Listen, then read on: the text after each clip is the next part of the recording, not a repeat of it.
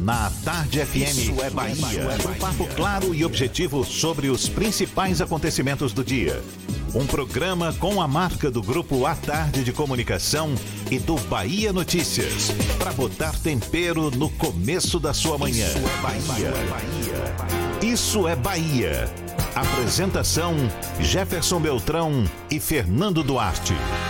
Isso é Bahia. Oferecimento: AutoSar de veículos, seminovos com IPVA 2020 grátis. Shopping Bela Vista, segundo piso. Faça seus planos e programe sua obra, porque chegou a Renova Geral Ferreira Costa. Vrízia, tudo para o seu jardim. A natureza agradece.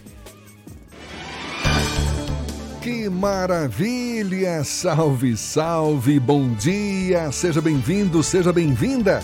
Estamos começando mais um Isso é Bahia e vamos aos assuntos que são destaque nesta terça-feira, 28 de janeiro de 2020. Bahia em estado de alerta para barrar a entrada do coronavírus. Uber passa a exigir código de segurança para dar início às corridas. Levantamento coloca Salvador como o terceiro destino mais procurado para o Carnaval 2020. A Assembleia Legislativa da Bahia aprova a venda do terreno do Odorico Tavares. Projeto da nova rodoviária em Águas Claras deve ser escolhido em março. Licenças do VLT no subúrbio prometem ser o novo embate entre governo do estado e prefeitura de Salvador. Após erro no Enem, MEC suspende inscrições no ProUni. Atacante do Bahia vai passar por cirurgia no pé e se afastar por um mês. Goleiro do Vitória tem lesão confirmada e vai ficar pelo menos seis meses fora. São assuntos que você acompanha a partir de agora no Isso é Bahia. Programa, como sempre, recheado de informação, com notícias, bate-papo, comentários, para botar tempero no começo da sua manhã. Junto comigo, me dando essa força, senhor Fernando Duarte. Bom dia! Bom dia, Jefferson. Bom dia, Paulo Roberto na operação, Rodrigo Tardio e Vanessa Correia na produção.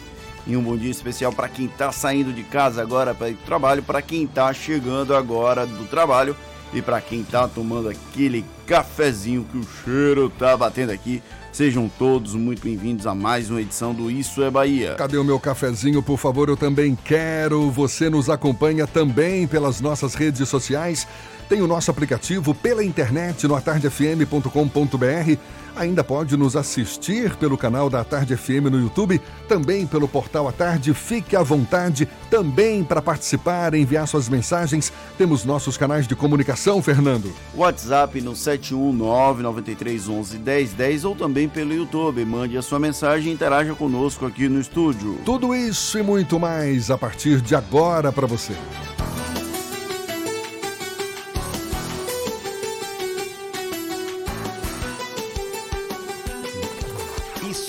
Bahia. Previsão do tempo. Previsão do tempo. Previsão do tempo. Terça-feira de céu parcialmente encoberto, algumas nuvens mais escuras. Aqui no estúdio já tem gente apostando vai chover, mas quem vai falar é Walter Lima. Ele quem tem as informações da previsão do tempo. Bom dia, seja bem-vindo, Walter. Muito bom dia, Jefferson. Bom dia para todo mundo aí no estúdio, para o Fernando, para o Paulinho, para o Rodrigo, a nossa Vanessa e também para você que está na nossa companhia desde cedo da tarde. Olha para quem está fazendo aí previsão de chuva, hein? Uhum, erraram feio.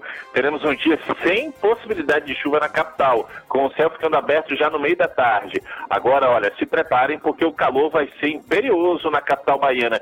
33 graus é a máxima prevista, embora todos nós saibamos que existem áreas em Salvador onde a sensação térmica é muito maior do que os 33 graus.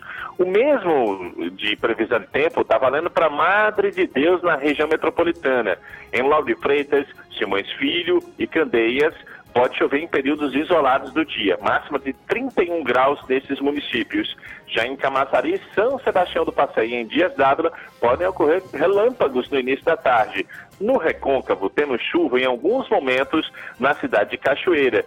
Em Santo Amaro, pode relampejar. A máxima, na terra da inesquecível família Veloso, chega a casa dos 30 graus.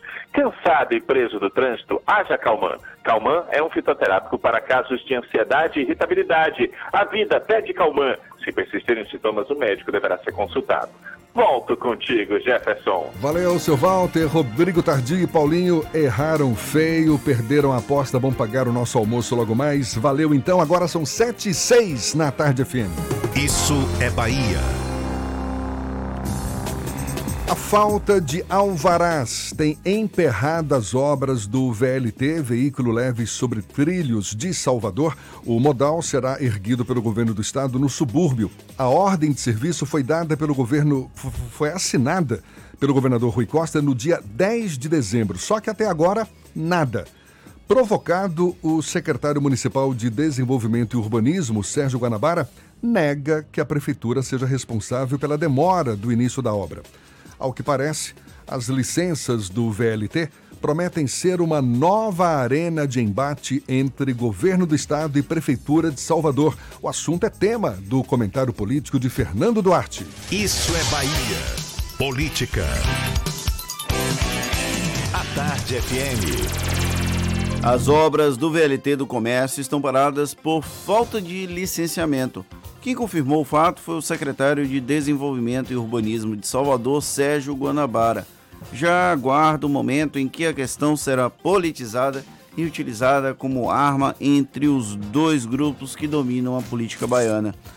Para quem já discutiu por obras do metrô, inauguração de viaduto e licenciamento de BRT, o que é mais uma polêmica para a conta.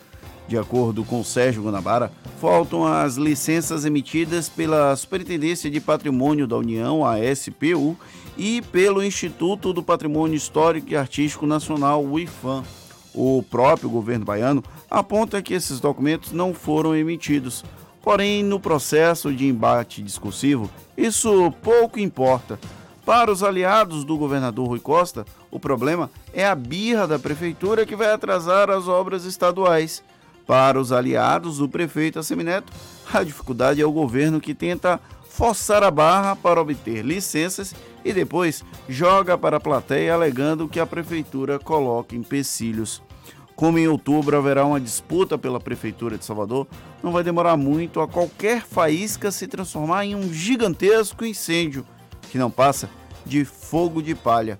O jogo político se joga dessa forma com direito a criar chifres em cabeças de cavalo apenas para depois extirpá-los.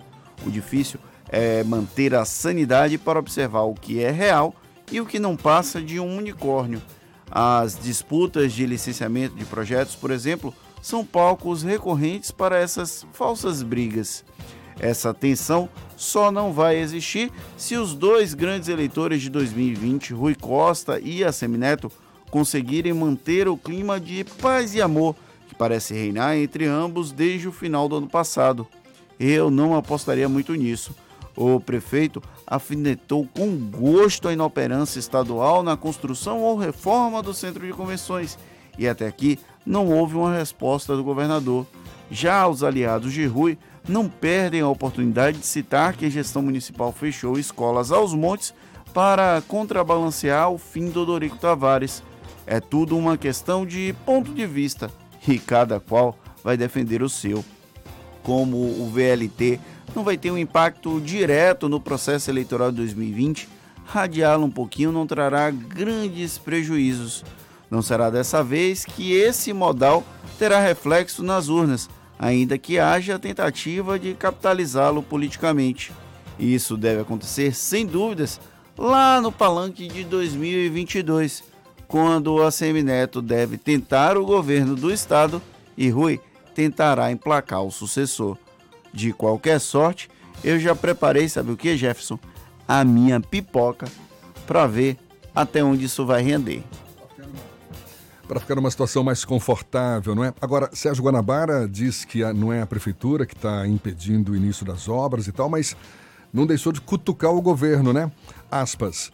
Não estamos gerando nenhum obstáculo para o governo do estado. Nunca criamos nem vamos criar. Agora, nunca vi ter ordem de serviço sem alvará. Fecha aspas. É a velha provocação. O Sérgio Guanabara é um agente mais técnico da prefeitura, porém, depois de algum tempo na política, ele pegou os trejeitos e aí aproveita essa oportunidade para dar aquele beliscão e ver até onde vai doer. Até agora não teve uma resposta, mas muito provavelmente os deputados, os aliados do governador Rui Costa, vão partir para o embate e criticar essa postura da prefeitura de não autorizar o licenciamento das obras do VLT que vão ligar a ilha de São João e Simões, em Simões Filho até a região do comércio aqui na capital baiana. É, o que pode parecer diversão nesse início de troca de farpas, depois acaba se tornando algo bem mais sério. Tá certo, agora são 7 e 11. Assunto sério aqui. Após a Organização Mundial da Saúde classificar como elevado o risco internacional de contaminação pelo coronavírus, a Secretaria Estadual da Saúde informou que ampliou o nível de alerta das equipes de vigilância epidemiológica e sanitária. No aeroporto de Salvador, foram instalados distribuidores de álcool em gel e está sendo divulgado um áudio que orienta passageiros vindos da China com sintomas para procurarem os hospitais. Ontem, o Ministério da Saúde descartou a doença em um homem de Niterói, no Rio de Janeiro. Na China, as mortes já passam de 100 por conta desse novo coronavírus. Inclusive, já foi registrada a primeira morte em Pequim. Anteriormente estava concentrado na região onde o coronavírus acabou se expandindo, digamos assim. E Salvador perdeu uma posição no ranking de destinos mais procurados do Carnaval de 2020. De acordo com o levantamento da Decolar, a capital baiana caiu da segunda posição ocupada em 2019 para a terceira neste ano. A pesquisa considera apenas as vendas de produtos de turismo com 80 dias de antecedência.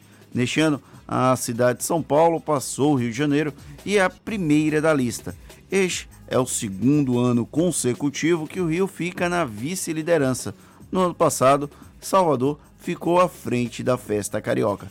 Eu me pergunto o que, é que as pessoas vão fazer no Carnaval de São Paulo, mas Tá crescendo, não. O Carnaval de São Paulo tá crescendo cada vez mais. Eu não me empolgaria para ir pro Carnaval de São Paulo. É que tu não é paulista, nem paulistano. tá em defesa dos paulistanos, Não, não, rapaz. eu só tô reconhecendo que o Carnaval de lá de fato está crescendo. E a gente que abre o olho, viu? Porque tem todo o potencial. Sim, pra... São Paulo é a maior cidade do país, Exatamente. então tem tudo realmente para crescer. Mas eu não troco o Carnaval de Salvador por nada. Olha, falando ainda em carnaval, os bilhetes para os ônibus exclusivos que vão levar os foliões até o circuito Barrondina no carnaval deste ano já estão à venda, portanto, Fernando, garanta logo o seu. Os tickets do Expresso Salvador estão disponíveis nos shoppings Salvador, Paralela e Norte Shopping. O serviço disponibiliza linhas de ônibus exclusivas para os circuitos da Folia. Cada cartão custa R$ reais. Ao todo, 90 ônibus exclusivos vão estar à disposição dos foliões no período de 20 a 25 de fevereiro 20 a 25 de fevereiro para o circuito Barra Ondina. Olha só, deputados aprovam venda do terreno do Dorico Tavares. A gente dá os detalhes já já, agora 7h14 na Tarde FM.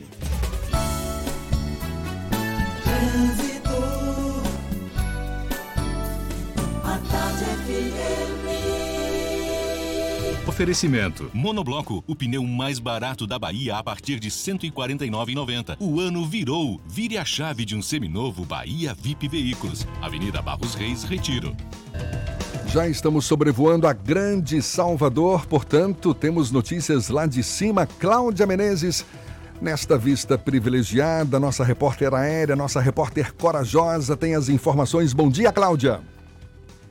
Bom dia para você, Jefferson. Bom dia para toda a turma do Isso é Bahia, Fernando aí no estúdio, Paulinho, Targil, toda essa equipe maravilhosa. A gente está aqui sobrevoando Lauro de Freitas, trânsito intenso na Estrada do Coco no sentido Salvador, mas nada que chega a preocupar, viu, Jefferson? Agora eu tenho mais informação. É que foi retirado o micro-ônibus que acabou com uma das rodas presa no buraco na Dorival Caymmi, nas imediações da primeira rotatória sentido Orla. Eu falei disso mais cedo.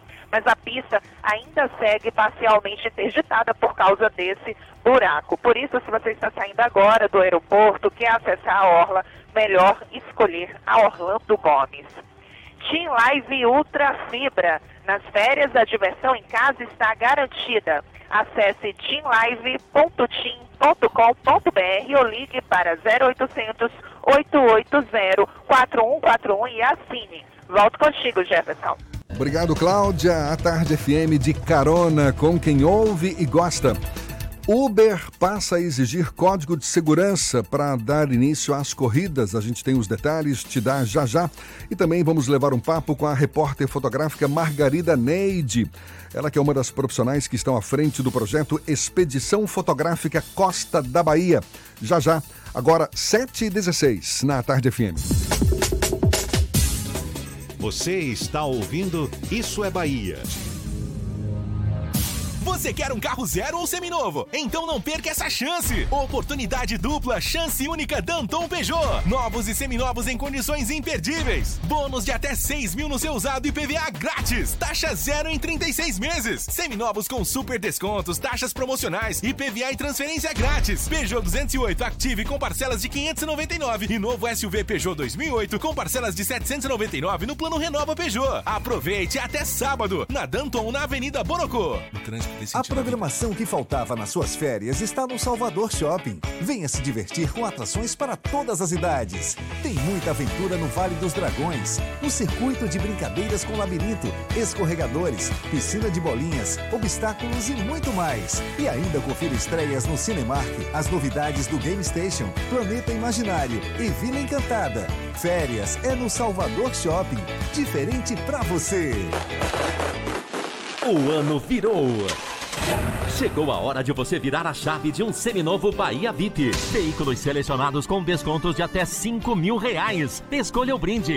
Um ano de garantia ou transferência grátis. Tem SUVs, caminhonetes, sedãs, carros populares e carros premium. Bahia VIP Veículos, Avenida Barros Reis, Retiro. Fone 30455999. Consulte condições. No trânsito, a vida vem primeiro. Monobloco, o pneu mais barato da Bahia. 0800 111 70 80 e a hora certa. A tarde FM 7 e 18.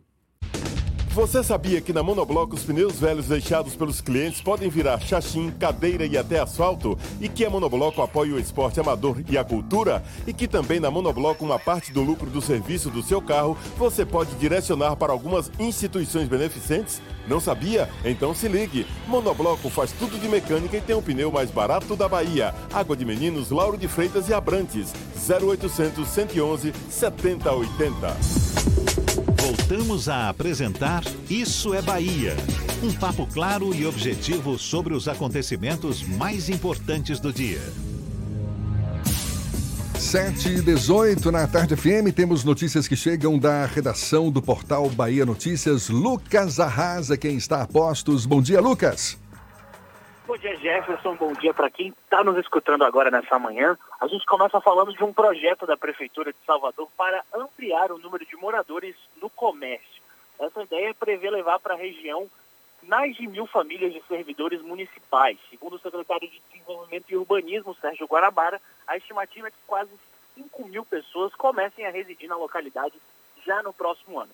O que acontece? No processo, dois quarteirões do comércio serão desapropriados para a construção de moradias. A prefeitura já tem garantido 50 milhões de reais para garantir essa desapropriação. A intenção é que os funcionários públicos que queiram adquirir imóveis no comércio financiem esses novos apartamentos por meio da Caixa Econômica Federal. E os veículos do BRT de Salvador devem ser movidos a energia elétrica. Segundo a Prefeitura Municipal, o plano é fazer esse planejamento inicial a médio prazo se estender a frota convencional de ônibus da cidade. O assunto será discutido nessa quinta-feira, a partir de 8 horas da manhã, em um debate promovido pelo grupo C40 de Grandes Cidades para a Liderança Climática e a Prefeitura. Eu sou Lucas Arraes, direto da redação do Bahia Notícias, para o programa Isso é Bahia. É com vocês, Jefferson e Fernando. Valeu, Lucas. Muito obrigado. Ela é uma apaixonada pela fotografia. O fotojornalismo surgiu para ela como profissão em março de 1982.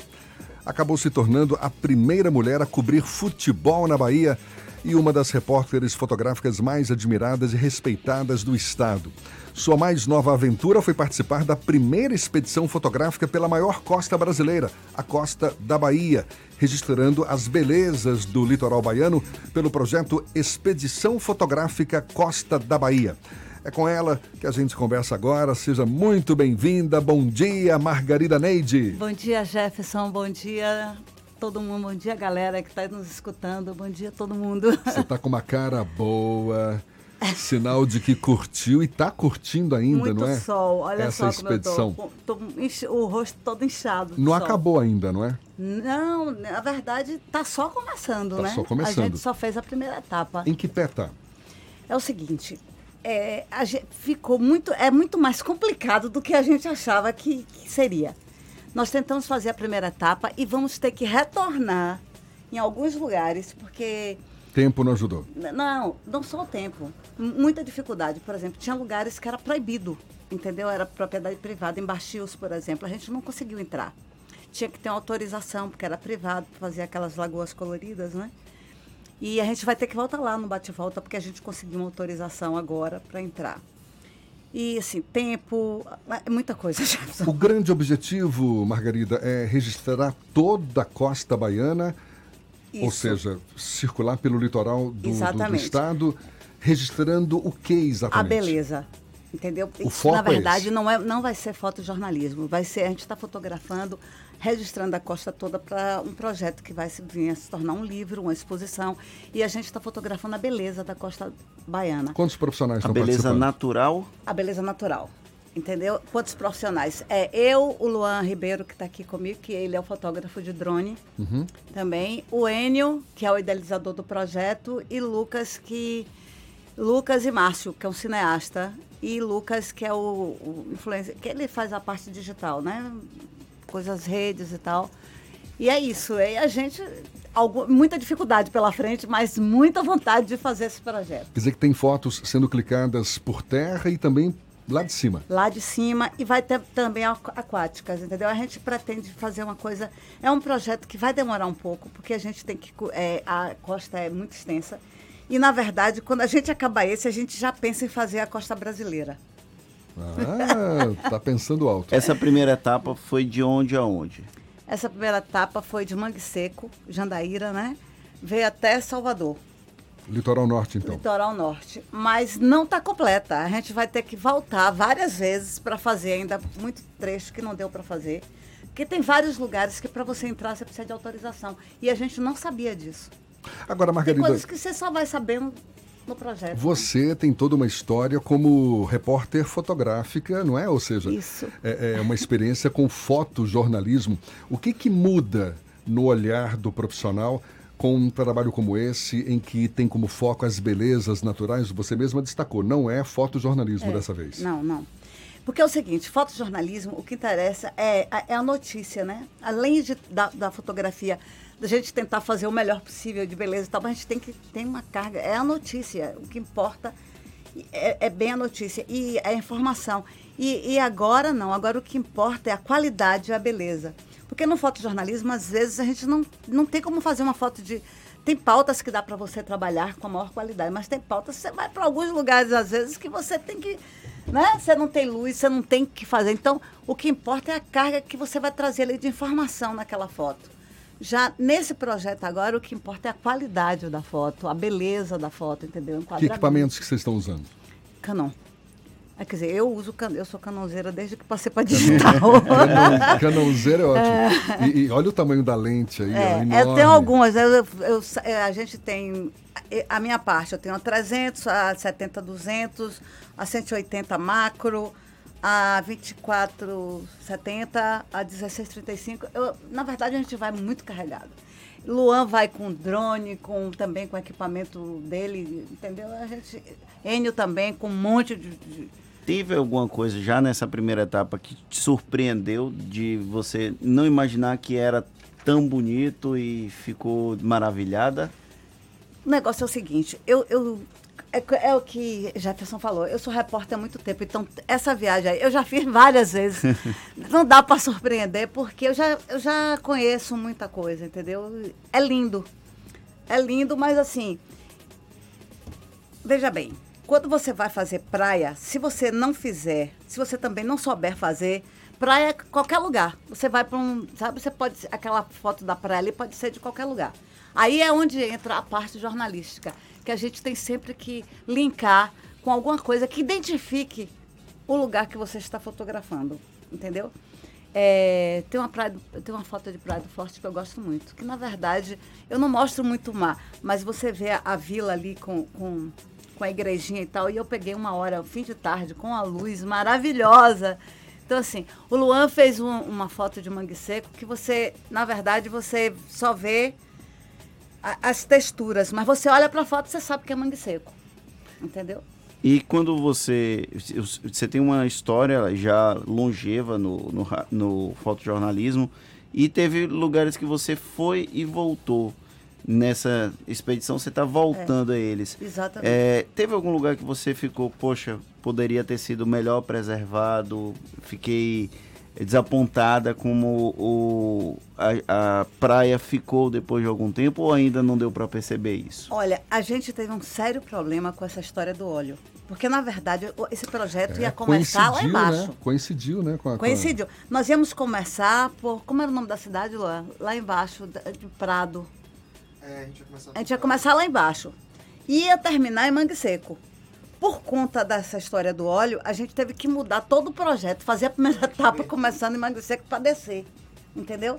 Então, assim, tem muita coisa que você te surpreende. Assim, você registrou o óleo também? Não.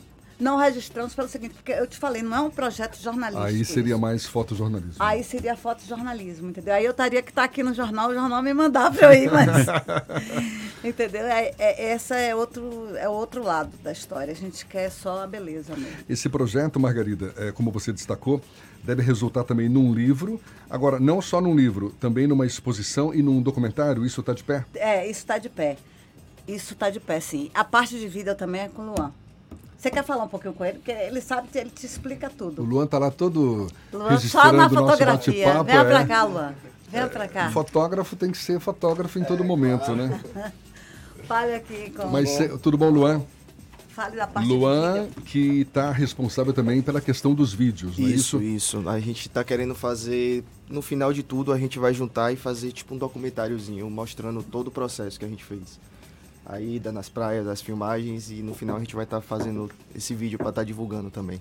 E já tem alguma prévia, algumas fotos vocês já estão publicando em redes Não, sociais? Não, a gente está publicando sentido? assim pouco, mais de celular. A gente tem a Porque rede social. Porque a gente social. não pode expor as é... fotos do livro, a gente quer que seja surpresa. Mas pelo menos os bastidores, a sim, forma sim. como está sendo produzido. A gente está fazendo no. A, a Lucas está fazendo pra gente pelo, pela rede social, da, pelo Instagram da, da expedição. Como é o Instagram da expedição? É ex.costa da Bahia, o nome do, da, do Instagram. Aí lá a gente está colocando alguns stories, mas pouca coisa ainda, porque a gente está juntando material mesmo para quando tiver tudo pronto, a gente está lançando o documentário com os livros e as fotos. E tem uma coisa, quando a gente descer, entendeu? Aí vai, aí é que a gente vai começar a fazer realmente stories, live, tudo isso. Uhum. Porque até agora teve, foi mais dificuldade que qualquer outra coisa. Achar do tempo foi. também, entendeu?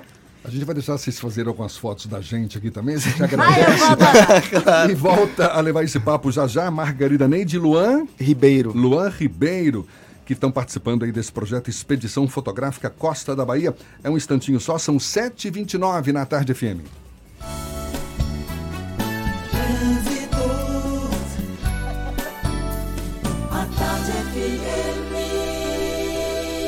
Oferecimento. Monobloco, o pneu mais barato da Bahia a partir de R$ 149,90. O ano virou. Vire a chave de um seminovo Bahia VIP Veículos. Avenida Barros Reis, Retiro. Temos notícias do alto. Cláudia Menezes, lá de cima, com os olhos nos motoristas. Diz pra gente quais são as novidades, Cláudia. Olha, Jefferson, tenho informação agora para você, motorista que vai sair de Itapuã, quer seguir para o centro da capital. Pegue a paralela e corte na Orlando Gomes, depois você pode seguir pela orla da cidade, vai ser mais tranquilo. Assim você evita passar pelo trecho na Dorival Caymmi, onde tem pista parcialmente interditada por causa de um buraco, e congestionamento também na paralela, na altura ali da estação Flamboyant, sentido rodoviária, um longo trecho, viu, gente, congestionado por causa do acesso às escolas ali na região. Tá parado nesse trânsito aí? Na próxima vai de PCX. É fácil de pilotar e o melhor, é uma Honda. Honda PCX 2020. Você no ritmo da cidade. Volto com você, Jefferson. Valeu, Cláudia. A Tarde FM de carona com quem ouve e gosta. Olha só, baixas tanto no Bahia quanto no Vitória. Atacante do Bahia vai passar por cirurgia no pé, se afastar por pelo menos um mês. Já goleiro do Vitória tem lesão confirmada e vai ficar pelo menos seis meses fora. A gente dá os detalhes ainda nesta edição e já já retomo o papo com Margarida Neide, repórter fotográfica, também Luan Ribeiro, eles que fazem parte da expedição fotográfica Costa da Bahia, sete e meia na tarde FM. Você está ouvindo Isso é Bahia. Você quer um carro zero ou seminovo? Então não perca essa chance! Oportunidade dupla, chance única Danton Peugeot. Novos e seminovos em condições imperdíveis. Bônus de até 6 mil no seu usado e PVA grátis. Taxa zero em 36 meses. Seminovos com super descontos, taxas promocionais e PVA e transferência grátis. Peugeot 208 Active com parcelas de 599 e novo SUV Peugeot 2008 com parcelas de 799 no plano Renova Peugeot. Aproveite até sábado na Danton na Avenida Borocô. A Unime sabe o quanto é importante acreditar. E a história do Ebert é a prova disso. Não é, professora Juliana? É um orgulho quando um jovem vem do interior e em pouco tempo se torna um destaque na profissão. O Ebert foi atrás do seu sonho e veio fazer odonto aqui na Unime. Disse que foi muito dedicado. Eu sei que ele não vai parar por aqui. Como eu sei de tudo isso, eu estava ao lado dele desde o início. Unime, todo dia é dia de acreditar. Faça já sua prova. unime.edu.br você sabia que na Monobloco toda a energia elétrica utilizada para consertar o seu carro é captada de placas solares e que o óleo trocado do seu carro vai para reciclagem para ser refinado novamente? E que na Monobloco os pneus velhos deixados pelos clientes podem virar chachim, cadeira e até asfalto? Não sabia? Então se ligue. Monobloco faz tudo de mecânica e tem o pneu mais barato da Bahia. Água de Meninos, Lauro de Freitas e Abrantes. 0800 111 7080. Vem pra Cresalto. Vem pra Cresalto! Na Cresalto é 100% de chance de você sair de carro novo. Tem Mob Like completo por 37.990 ou entrada de 11.438 e 60 parcelas de 599. E mais, todo o estoque de seminovos com preço imbatível. Taxa de 0,89 e transferência grátis. Cresalto é Fiat Fiat na Cresalto. Bonocô e Lauro de Freitas. No trânsito de sentido à vida. Central Papelaria. Os melhores preços e a maior variedade em material escolar e escritório da Bahia e a hora certa. Agora 7h32 na tarde FM. A maior variedade em material escolar e preço baixo tá na Central Papelaria. Mochila de costas a partir de R$ 29,90. Mochila com rodinha mais lancheira a partir de R$ 99,99. Lápis de cor compacto Nelpen por apenas R$ 5,49. Hidrocor compacto Nelpen somente R$ 5,99. Aceitamos todos os cartões e para te atender ainda melhor, a Central Papelaria dobrou o tamanho da loja e do estacionamento. Central Papelaria, a maior variedade em material escolar da Bahia. Lauro de Freitas 3369 9000. Voltamos a apresentar Isso é Bahia. Um papo claro e objetivo sobre os acontecimentos mais importantes do dia. Já já tem as dicas da Marcita. Primeiro temos notícias da redação do Portal à Tarde com Thaís Seixas. Bom dia, Thaís. Oi, Jefferson, bom dia. Bom dia, Fernando, e aos nossos ouvintes aqui da Tarde FM que estão aí conectados no Isso é Bahia. Olha só, o deputado estadual Vitor Bonfim, do Partido Liberal, é designado relator da proposta de emenda à Constituição número 159 de 2020, que trata da reforma da Previdência dos servidores públicos civis do Estado da Bahia. O parlamentar apresentou quatro emendas à PEC. A proposição prevê alterações relacionadas à idade, tempo de contribuição, formas de cálculo de aposentadorias e pensões e configurações das alíquotas. E há pouco menos de um mês para o início do carnaval, a Transalvador passa a permitir os serviços de carga e descarga nas vias dos circuitos do centro e Barrondina.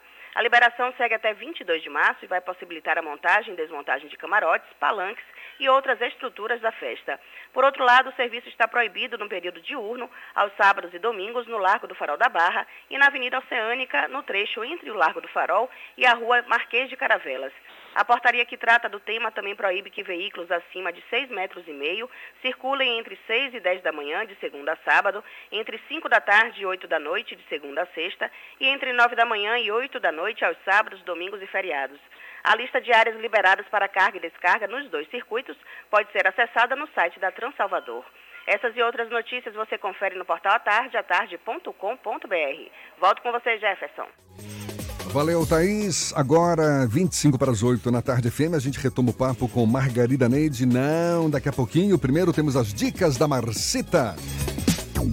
Shows, dança, teatro, música, diversão. Ouça agora as dicas da Marcita com Márcia Moreira.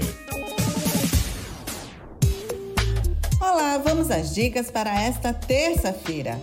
O Circuito Música Bahia realiza mais uma atividade hoje. É o workshop Carreira Musical, Gestão e Mercado com o compositor, curador e produtor cultural Vince de Mira. O objetivo é sensibilizar e qualificar os artistas e profissionais da música a apresentarem seus projetos e portfólios para festivais, casas de shows e espaços culturais de todo o Brasil. Às sete da noite, no Comos Estúdio Bar, no Rio Vermelho, entrada gratuita.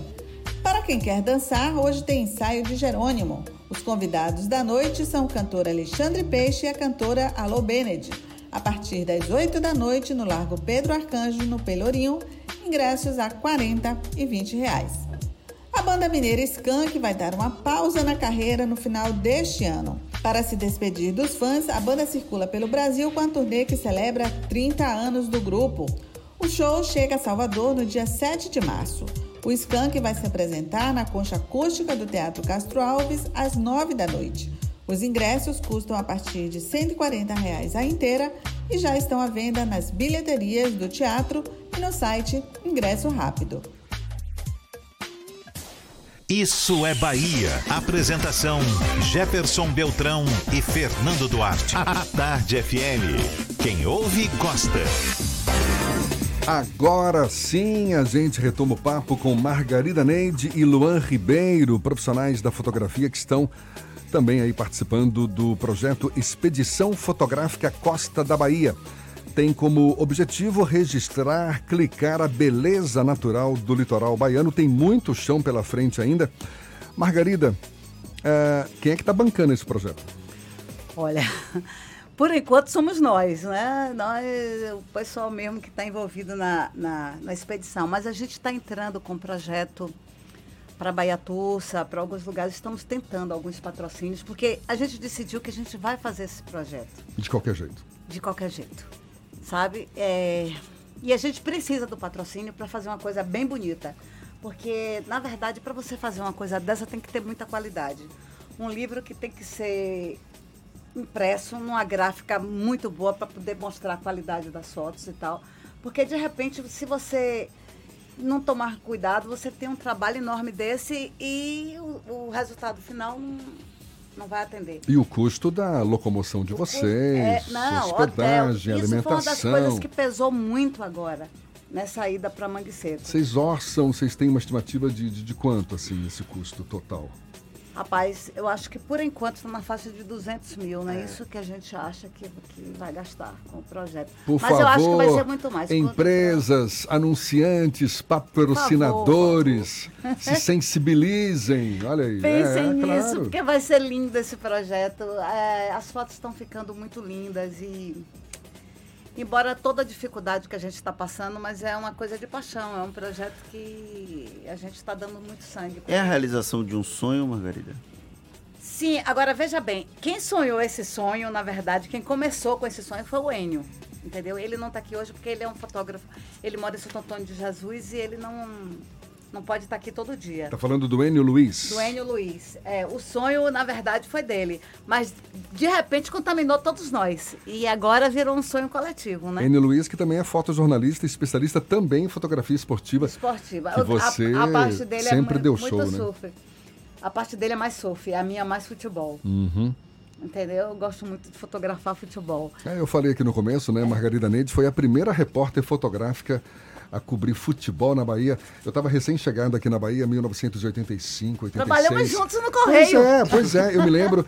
E, e, e a, o Bahia, naquela decisão com o Internacional, Isso. na 1988, no primeiro jogo aqui, eu lembro de você correndo feito doida lá na beira do campo. Eu estava também cobrindo aquela partida. ah, Margarida Neide. Muita lá. emoção aquela partida, não, não esqueço nunca. Eu fecho o olho e e vejo tudo, aquele cenário. Ah, imagino, imagino. Ai, aquilo ali foi fantástico ver. Já que a gente falou de, de fotojornalismo, aproveitando a experiência de Margarida Neide, o que, é que você viu essas mudanças de 82 para cá, tanto do mercado de fotografia, dos equipamentos, da evolução disso Da e fotografia da, digital. da fotografia jornalística, das mudanças de lá para cá e o espaço que você foi uma das pioneiras nesse processo de ter mulheres fotografando o futebol. Como é que você enxerga essas mudanças? Olha, é, a foto digital veio para revolucionar o fotojornalismo.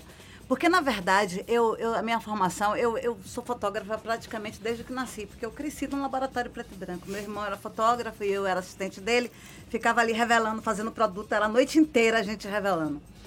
Quando veio a fotografia digital, para o jornalismo foi a, coisa melhor que podia existir, por um lado, porque antigamente eu ia para Fonte Nova, a gente, Fonte Nova não, quando a gente ia cobrir um jogo no interior, era 15 minutos. Se tivesse gol, se não tivesse, não interessa. Era 15 minutos, corria para o hotel, pegava aquele banheirinho minúsculo, transformava num laboratório, revelava ali rapidinho e ficava naquelas máquinas de telefoto. Aí caía a ligação no inferno. No Correio da Bahia, na Eu me época, lembro eu, disso, eu é. fiz muito isso.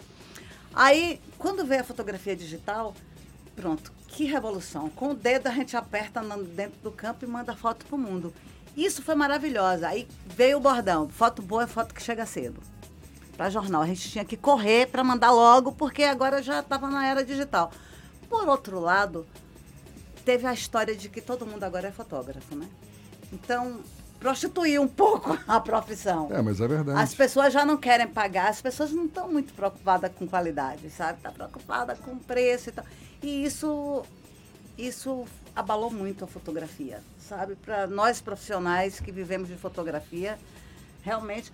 eh, eh, Você vê, eu não faço evento. Raramente eu faço um evento.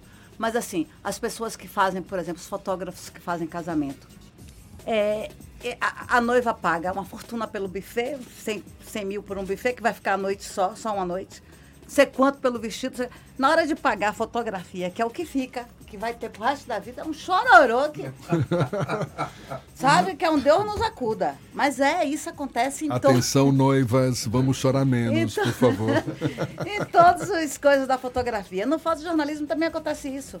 As pessoas que convidavam, chamavam a gente para fotografar porque confiavam no trabalho, hoje em dia, entendeu? Com a facilidade do digital, não querem mais. Uma coisa que me incomoda um pouco nessa, nessa onda do- da fotografia digital é que você sai para fazer uma foto, a gente aqui em família, entre amigos, não sei o quê, aí sai disparando 500 fotos. É. 500 fotos. Antigamente a gente tinha que segurar o dedo de cada filme. exatamente, né? Que você tinha quantidade limitada de, de, de filmes ali e tal. Aí sai 500 fotos, aí, poxa, é aquele tanto de foto. E, e- e perde um pouco da essência, porque o bonito de antigamente era exatamente esse. Pô, como é que foi o, o clique que eu dei, né? Qual o resultado que eu tive? É, e- Mas e você, existia uma você- coisa, essa coisa aí era meio angustiante, porque, por exemplo, a gente ia fazer uma foto, a gente fazia, sabia que tinha feito, mas a gente ficava naquela dúvida. E agora? Eu corria para casa para revelar, porque eu ficava louca para saber o resultado. Isso dava uma angústia. Hoje em dia você só sai do lugar com a foto pronta, que você É. olha ali, pô, Já a luz ficou legal, mesma ficou hora, tudo né? bom, enquadramento. Você já sai tranquilo. Você não, já te- não tem mais aquela ansiedade que você tinha antes, que isso matava, viu? O Luan, que é bem mais novo do que todos nós aqui, Senta aqui, esse já nasceu no mundo digital, né, Ele- Luan? Já ti- tive essa sorte.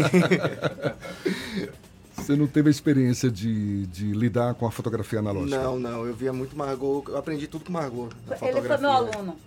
Ele é filho de um grande jornalista que trabalhou aqui na tarde, o Bira Paim, Bira Ah, Ribeiro. Bira Paim, É, Bira olha. Paim, ele é filho dele. E assim, Figuraça. meu vizinho e tal, e amigo muito de minhas filhas e tal, e aprendeu fotografia comigo.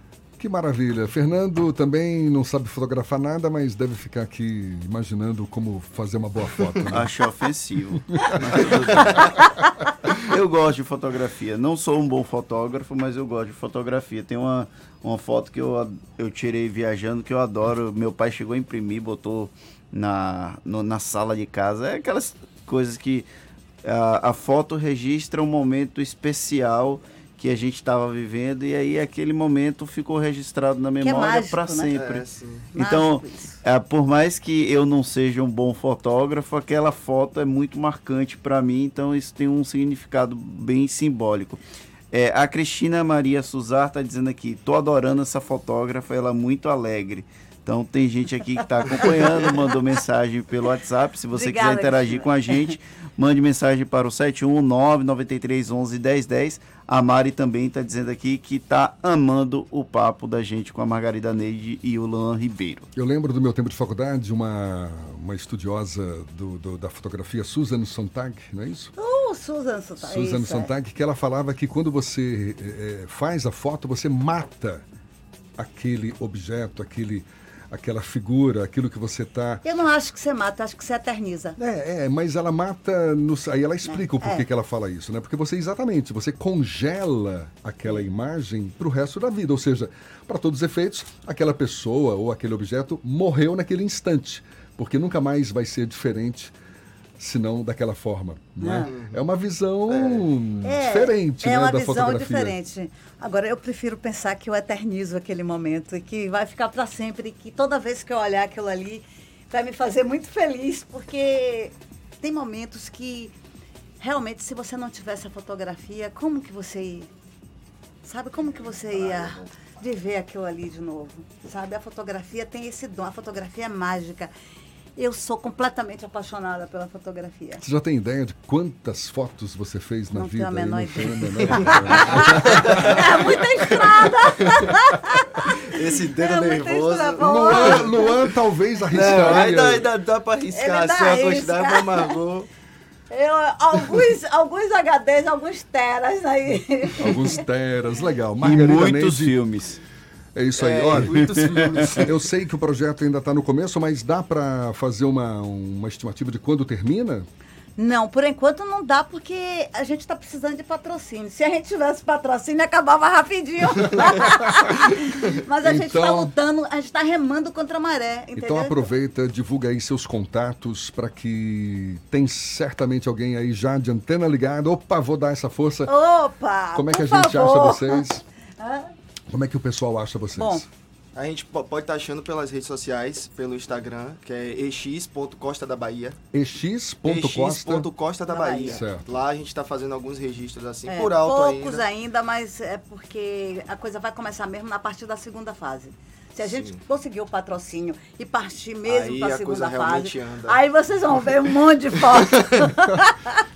E vão voltar para falar com a gente aqui. Claro. Pronto. Margarida Neide, Luan Ribeiro, muito obrigado, valeu o papo. Sucesso para vocês. Estamos aqui na maior torcida, viu? Queremos Poxa, ver obrigada o resultado vocês. disso aí, certamente. Saudade de vocês, eu tô adorando voltar aqui. Ô, gente, muito obrigada por essa oportunidade. Obrigada a vocês que estão ouvindo, obrigado a vocês que estão gostando. E acompanha a gente aí nas redes sociais. Sim, que a gente vai Dá uma tá força aí pra coisa. gente nesse projeto que a gente quer fazer bonito. Valeu, tá dado o recado. 7h48 na tarde FM. Isso é Bahia. Economia. A Tarde FM. Bom dia, Jefferson. Bom dia, Fernando. Bom dia, queridos ouvintes da Tarde FM. Ontem foi um dia de temor no mercado financeiro, não só no Brasil, mas em todo o mundo.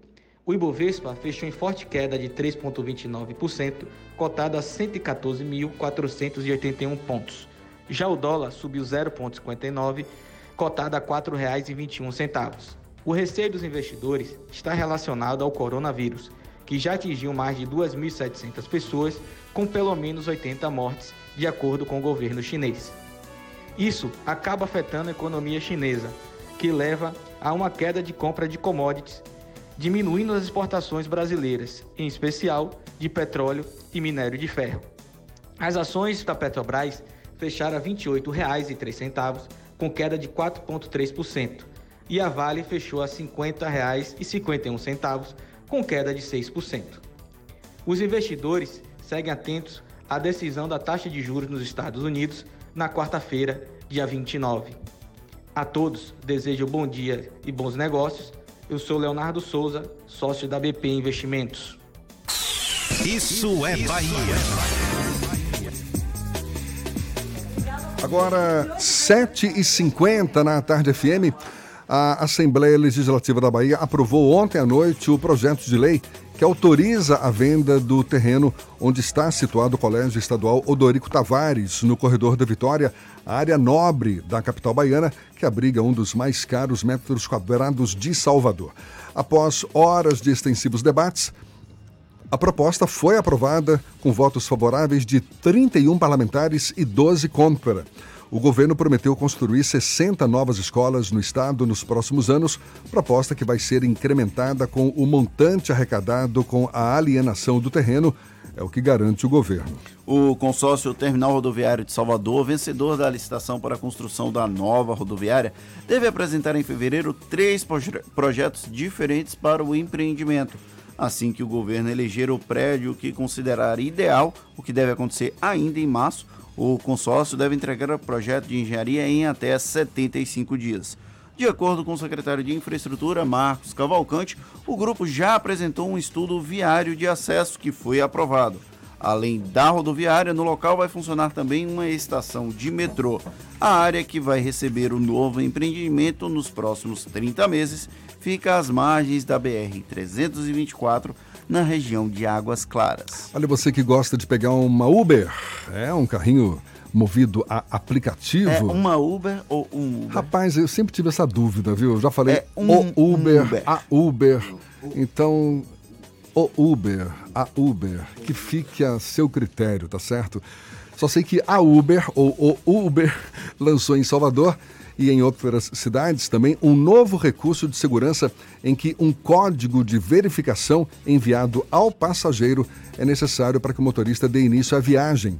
A ferramenta consiste de uma senha que é revelada no aplicativo do usuário e ele precisa informar ao motorista. O código funciona como uma garantia de que tanto o motorista quanto o passageiro estão na viagem correta. O recurso pode ser ativado pelos usuários diretamente no aplicativo por meio da opção Confira sua viagem. A nova ferramenta ainda está em fase de testes. Imagens sem ovos de tartaruga foram resgatados por uma equipe do Grupo Especial de Proteção Ambiental da Guarda Civil Municipal em Salvador, na praia de Patamares. De acordo com a Guarda, os agentes municipais foram acionados após populares avistarem uma tartaruga marinha realizando desova na praia de Pituaçu em seguida, uma equipe identificou o local em comum para a desova. Este já é o segundo resgate de ovos de tartaruga marinha que a unidade realiza apenas no mês de janeiro, contabilizando mais de 300 ovos recolhidos. Para acionar a Guarda Civil Municipal, o cidadão deve entrar em contato com o telefone 71 3202 5312, repetindo 71 3202 5312. Uma informação importante para os moradores do bairro de Itapuã é que o fornecimento de água em Itapuã tem previsão de ser normalizado agora pela manhã. Ontem, o fornecimento foi interrompido na região por causa de uma manutenção emergencial na rede, de distribui... na rede distribuidora de água da Avenida Dorival Caymmi. Segundo a Embasa, a água em Itapuã está sendo regularizada gradativamente. E vai ser lançado hoje pelo prefeito Assemineto o aplicativo Vida Mais Cidadão, desenvolvido pela Secretaria Municipal de Saúde. A tecnologia vai ser lançada em um evento no Palácio Tomé de Souza, com a presença do secretário de Saúde, Léo Prates.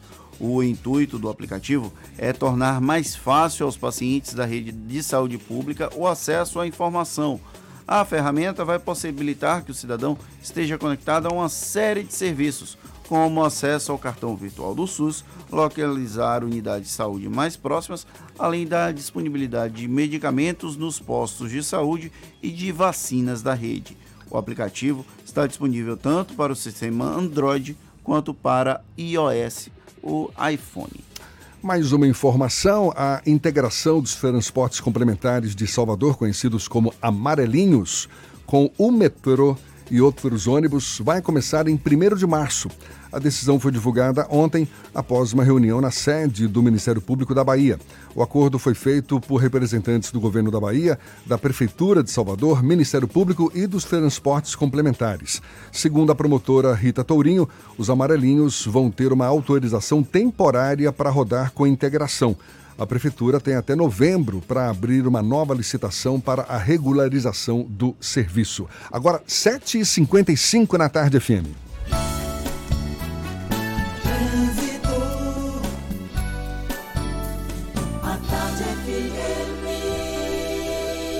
Oferecimento. Monobloco, o pneu mais barato da Bahia a partir de R$ 149,90. O ano virou. Vire a chave de um seminovo Bahia VIP Veículos. Avenida Barros Reis, Retiro.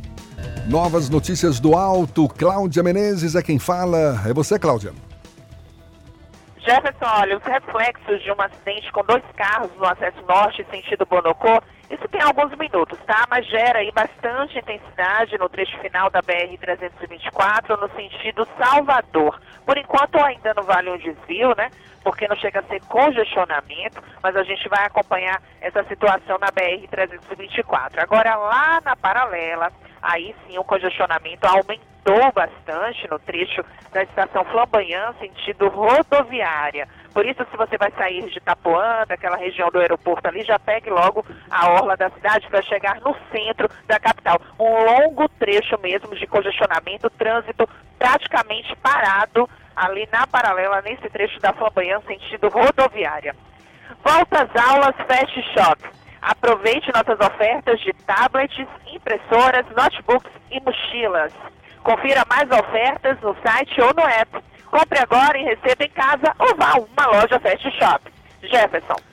Obrigado, Cláudia. A Tarde FM de carona com quem ouve e gosta. Intervalo e a gente volta para falar para toda a Bahia. É, já já são 7h57 na Tarde FM. Você está ouvindo Isso é Bahia. Ofertas Caoa. Comece o ano de carro novo. HB20 nova geração com entrada mais parcelas de 639 reais e IPVA 2020 grátis. E ainda Creta Prestige 2.0 com tabela FIP no seu usado ou documentação IPVA 2020 grátis. Visite a HND Caoa Lauro de Freitas, Rua Luiz Antônio Nogueira 65 Centro. Telefone 30 32 23 50 ou consulte caoa.com.br.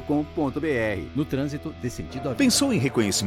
Pensou Aquibel, a única escola de inglês na Bahia recomendada pela Embaixada Americana. Pensou em excelência de ensino? Pensou Aquibel, referência em capacitação de professores de inglês da Bahia. Pensou em aumentar seu network? Pensou Aquibel, uma escola que te ajuda a se conectar com novas pessoas e com o mundo. Então não pense duas vezes. Matricule-se e aprenda com quem é a maior autoridade em inglês na Bahia. Pensou em inglês? Pensou Aquibel 33405400. Matrículas abertas. Neste verão você vai se emocionar, se envolver, sem sair de casa. É isso mesmo. Com Team Live Ultra Fibra, a diversão em casa está garantida. Aproveite muito conteúdo online de Fox, Esporte Interativo e Cartoon Network e ainda experimente Look por 30 dias. Contratando 150 mega de velocidade, você navega com 300 mega por 12 meses no débito automático. Ligue para 0800 880 4141 ou acesse teamlive.team.com.br. Petra é a cerveja puro malte para todos os momentos. Todos mesmo, do barzinho que seus amigos marcaram até você inventar uma desculpa para ficar em casa assistindo a uma série. Petra, cerveja como cerveja deve ser. Venha curtir a live de verão Salvador Shopping, todas as quintas a partir das 19 horas no Espaço Gourmet. Muita música com Batifum, Negra Cor, Filhos de Jorge e Márcia Freire. Confira a programação completa no site. Salvador Shopping, diferente pra você. Ano novo, seu Volks também é na Baviera. T-Cross Sense, o mais completo da categoria por apenas 57.629 para BCD. O lançamento da Volkswagen, o T-Cross Sense, por apenas 57.629 para PCD. E ainda, auxiliamos na retirada das isenções. Vem para Baviera, ano novo, seu Volks também. Fazer parte da nova Volkswagen Vale. Baviera, Avenida ACM e Guatemi, 3340-3190. No trânsito desse sentido à vida, consulte condições.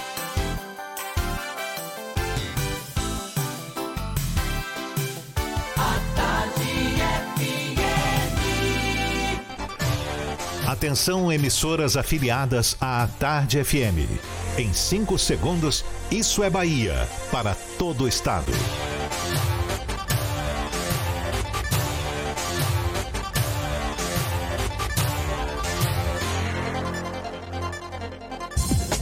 No ar, isso é Bahia. Informação com a marca do Grupo A Tarde e do Bahia Notícias. Política, segurança, saúde, cidadania. Isso é Bahia. Apresentação: Jefferson Beltrão e Fernando Duarte. A Tarde FM. Quem ouve, gosta. Que maravilha! Salve, salve, bom dia! Seja bem-vindo, seja bem-vinda! A partir de agora, Isso é Bahia em rede com emissoras de todas as regiões do estado. E esses são assuntos em destaque nesta terça-feira, 28 de janeiro de 2020. Após erro no Enem, MEC suspende inscrições no ProUni. Ordem de serviço para a requalificação de Museu do Recôncavo é assinada. Itamaraju, vereadores protocolam pedido de afastamento do prefeito. O Ministério Público investiga o caso. Policial militar é preso suspeito de abusar sexualmente de turista em praia no sul da Bahia. Atacante do Bahia vai passar por cirurgia no pé e se afastar por um mês. Goleiro do Vitória tem lesão confirmada e vai ficar pelo menos seis meses fora. Isso é Bahia. Programa recheado de informação com notícias, bate-papo e comentários para botar tempero no começo da sua manhã apimentado. Senhor Fernando Duarte comigo, bom dia! Bom dia, Jefferson. Bom dia, Paulo Roberto na operação, Rodrigo Tardio e Vanessa Correia na produção. E um bom dia mais que especial para as nossas queridas emissoras, parceiras e afiliadas, a Ativa FM de Onápolis, Cultura FM de Paulo Afonso, Líder FM de Irecê, Cidade FM de Luiz Eduardo Magalhães, Itapuí FM de Tororó, Eldorado FM de Teixeira de Freitas, RB Líder FM de Rui Barbosa, Serrana Líder FM de Jacobina, Baiana FM de Itaberaba, 93 FM de Jequié e Interativa FM de Itabuna. Sejam todos muito bem-vindos a mais uma edição do Isso é Bahia. São nossos parceiros nessa nossa segunda hora. E olha, a gente lembra, você nos acompanha também pelas nossas redes sociais. Tem o nosso aplicativo pela internet no atardefm.com.br. Além de nos ouvir, pode nos assistir pelo canal da Tarde FM no YouTube e também pelo portal A Tarde. Claro, participar, enviar suas mensagens, nossos canais de comunicação, seu Fernando. Você pode mandar sua mensagem pelo WhatsApp no 71993111010 ou também pelo YouTube. Mande a sua mensagem e interaja conosco aqui no estúdio. Tudo isso e muito mais a partir de agora para você.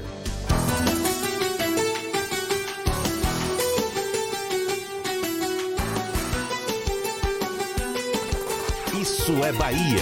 Previsão do tempo. Previsão do tempo. Previsão do tempo. A terça-feira em Salvador amanheceu meio lusco-fusco, né? Sol no meio de nuvens. Walter Lima já nos antecipou mais cedo, não tem previsão de chuva, portanto, o sol prevalece no meio de nuvens ao longo do dia. E será situação semelhante no interior do estado? Senhor Walter Lima, chega mais! Bom dia mais uma vez, amigo. Muito bom dia, Jefferson. Bom dia a todos do estúdio e a você na nossa companhia em toda a Bahia. A gente vai fazer um panorama do maior número possível de regiões para a gente dar às pessoas que estão ligadas aí no Isso é Bahia uma ideia de como vai ser o comportamento do tempo na Bahia nessa terça-feira. No nosso passeio pelo interior, falamos com os nossos amigos em Jacobina, hein? Não há previsão de chuva para hoje na região a gente vai ter sol entre nuvens e a máxima de 30 graus. Aí a gente sai de lá e desce para o sul do estado. Vamos até Itabuna e cidades vizinhas, onde chove em períodos isolados do dia, com a possibilidade de relâmpagos em algumas situações. Máxima na casa dos 31 graus. Em Mucuri, um dos últimos municípios da Bahia, ali no extremo sul, antes da divisa com o Espírito Santo, temos chuva forte com relâmpagos prevista para a tarde. O mesmo alerta vale para as cidades da região. Uma situação parecida está prevista para Cândido Sabres, já no sudoeste, amigos, e também para a região de Sebastião Laranjeiras, com a máxima chegando à casa dos 28 graus. Em Santa Maria da Vitória, já caminhando para o oeste do estado, chove ao longo do dia com trovoadas.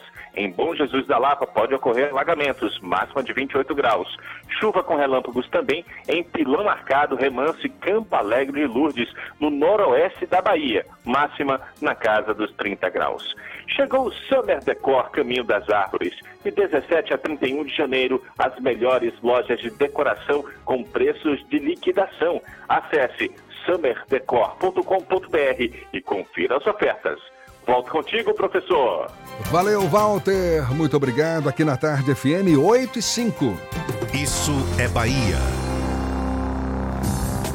Ao comemorar 40 anos de carreira, o grupo Roupa Nova resolveu mudar de nome.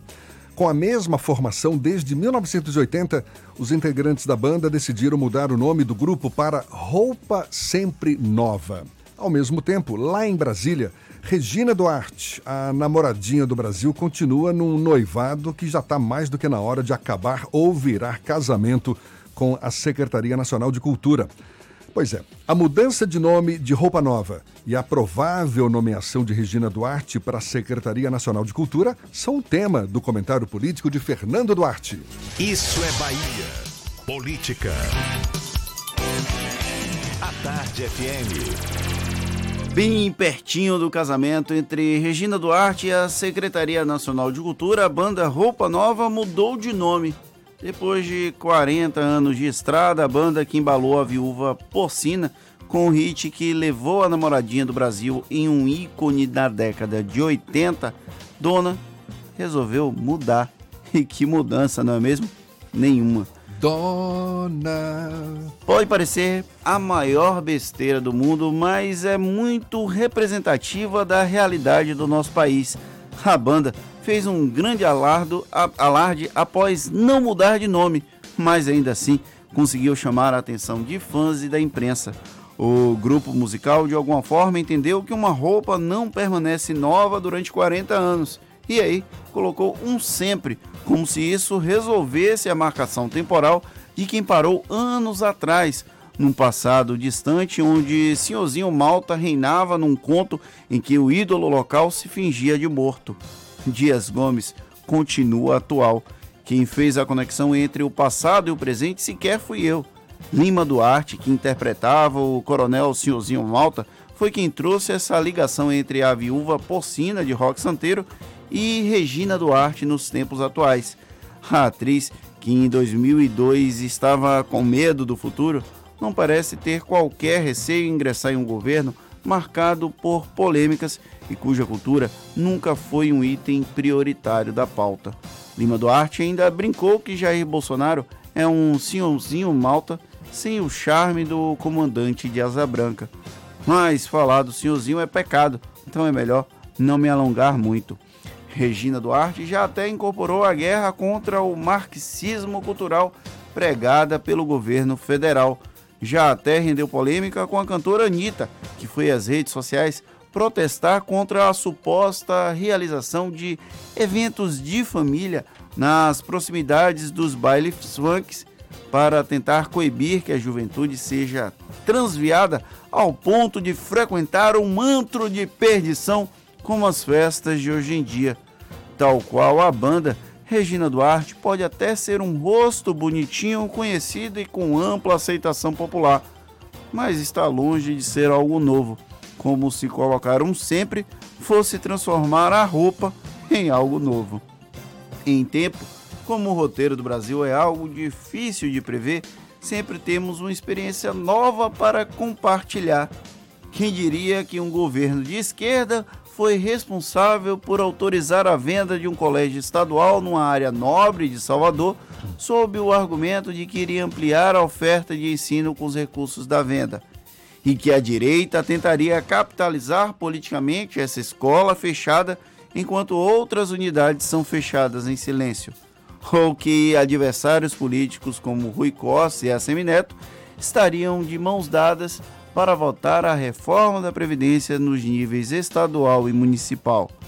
Ainda não tenho filhos, mas eu já imagino no futuro quando terei que explicar os anos de 2010 e esse início de década de 2020. Se até quem está vivendo tem trabalho de entender essa realidade alternativa em que vivemos, que dirá quando apenas os livros de história contarem. Talvez eu nunca canse de repetir: o Brasil não é para amadores. E aí eu vou pedir para como foi Jefferson no, no comecinho? Dona. tá, tá, meio fora de tom aqui, mas mas a letra, olha só, dona desses traiçoeiros sonhos sempre verdadeiros, Ó oh, dona desses animais, dona dos seus ideais, pelas ruas onde andas, onde mandas todos nós, somos sempre mensageiros esperando tua voz. Será que já era um, uma, uma, um prenúncio, do que vinha pela uma frente. Uma previsão, roupa sempre nova, prevendo o futuro. Quem diria que viveríamos é, esse momento? Incrível. Ei, Brasil, acaba não, bundão! Maravilha, vamos. É, como é que é? Bola que segue, né? Bola, Bola que segue. Bola que segue, agora 8 e 10. Olha só, após erro no Enem. O Ministério da Educação informou na noite de ontem que vai suspender por tempo indeterminado a abertura de inscrições para o programa Universidade para Todos, o ProUni, isso por conta depois, né, depois do erro no Enem. Segundo o Ministério, com a divulgação do SISU, como a divulgação do SISU está suspensa, é, pela Justiça Federal, não é possível dar continuidade ao cronograma de outros programas do ensino superior. As inscrições para o ProUni teriam início hoje. Apesar de não abrir as inscrições, o Ministério da Educação diz que os estudantes vão poder consultar as 251 mil bolsas que serão ofertadas. Inclusive, isso faz muito sentido, já que os aprovados no SISU muito provavelmente não terão não farão uso do ProUni, então não faz sentido é, manter o calendário quando há esse tipo de suspensão. E o INSS já começou a pagar o benefício de aposentados e pensionistas com reajuste para quem ganha o mínimo. O pagamento, que segue até o dia 7 de fevereiro, varia de acordo com o valor e com o número final do benefício, excluindo o dígito. Recebem o reajuste primeiro os segurados que ganham até um salário mínimo, que passou de 998 reais para R$ 1.039. O aumento para estes aposentados e pensionistas vai ser de 4,1% e ainda deve aumentar de novo para R$ 1.045. A tarde FM 8 e 12, vamos dar um pulo ao sul do estado, aliás, extremo sul do estado. Vamos a Teixeira de Freitas, já já, da Eldorado FM, é quem tem as notícias da região. Bom dia, seja bem-vindo, senhor Jajá. Bom dia, Jefferson Beltrão. Bom dia, Fernando Duarte, a todos os ouvintes da, do programa Isso é Bahia. Olha, as informações aqui do extremo sul baiano, principalmente aqui na cidade de Teixeira de Freitas. O Herbert Chagas, secretário de Saúde de Teixeira de Freitas, foi eleito por unanimidade na manhã desta última segunda-feira o coordenador adjunto da Comissão Intergestores Regional. O, o colegiado, né, Jefferson, representa ali o micro território do extremo sul com os 13 municípios. Olha, o secretário tem uma grande missão, viu? Ele terá a missão de representar os 13 municípios junto ao Estado da Bahia na defesa das pautas locais. E fechando minhas informações aqui dentro do Isso é Bahia, eu agora vou é, copiar vocês aí. Vocês iniciaram o programa aí com música, eu também vou terminar minhas notícias aqui com música. Paulinho, aperte o play, é nós dois agora, viu, Paulinho? Veja, não diga que a canção está perdida. Tenha fé em Deus, tenha fé na vida tente outra vez. Olha, ô Jefferson, com essa belíssima canção de Raul Seixas, nós tivemos no último domingo agora, na participação do, é, do The Voice Kids, a cantora teixeirense, né, a Ellen Sandy, ela cantou e cantou jurados e o público no Brasil com a música de Raul Seixas, né? Ela faz parte aqui, viu, Jefferson, do projeto da Casa da Cultura e ela escolheu para assim apadrinhar ela, né, daqui para frente, Simone e Simara no último domingo. E digo mais, tá bombando nas redes sociais o Jefferson, a Ellen Sandy aqui de Teixeira de Freitas, a baianinha que está representando o nosso estado. Segue com você na programação aí, o Jefferson e Fernando. Já já se revelando um cantor, Tente eu, Outra Vez. Eu tenho certeza que ele cantou Tente Outra Vez para Jefferson, que estava tentando cantar Dona e não funcionou. Tá certo. Agora... Agora seguimos também com outro giro pelo interior. Já tem gente na linha, já tem o Sandro Moreno da Irecê Líder FM. Bom dia, Sandro. Bom dia, bom dia, Fernando. Bom dia, Jefferson. Em Irecê, nesse momento, 21 graus. A máxima de hoje é de 30 graus.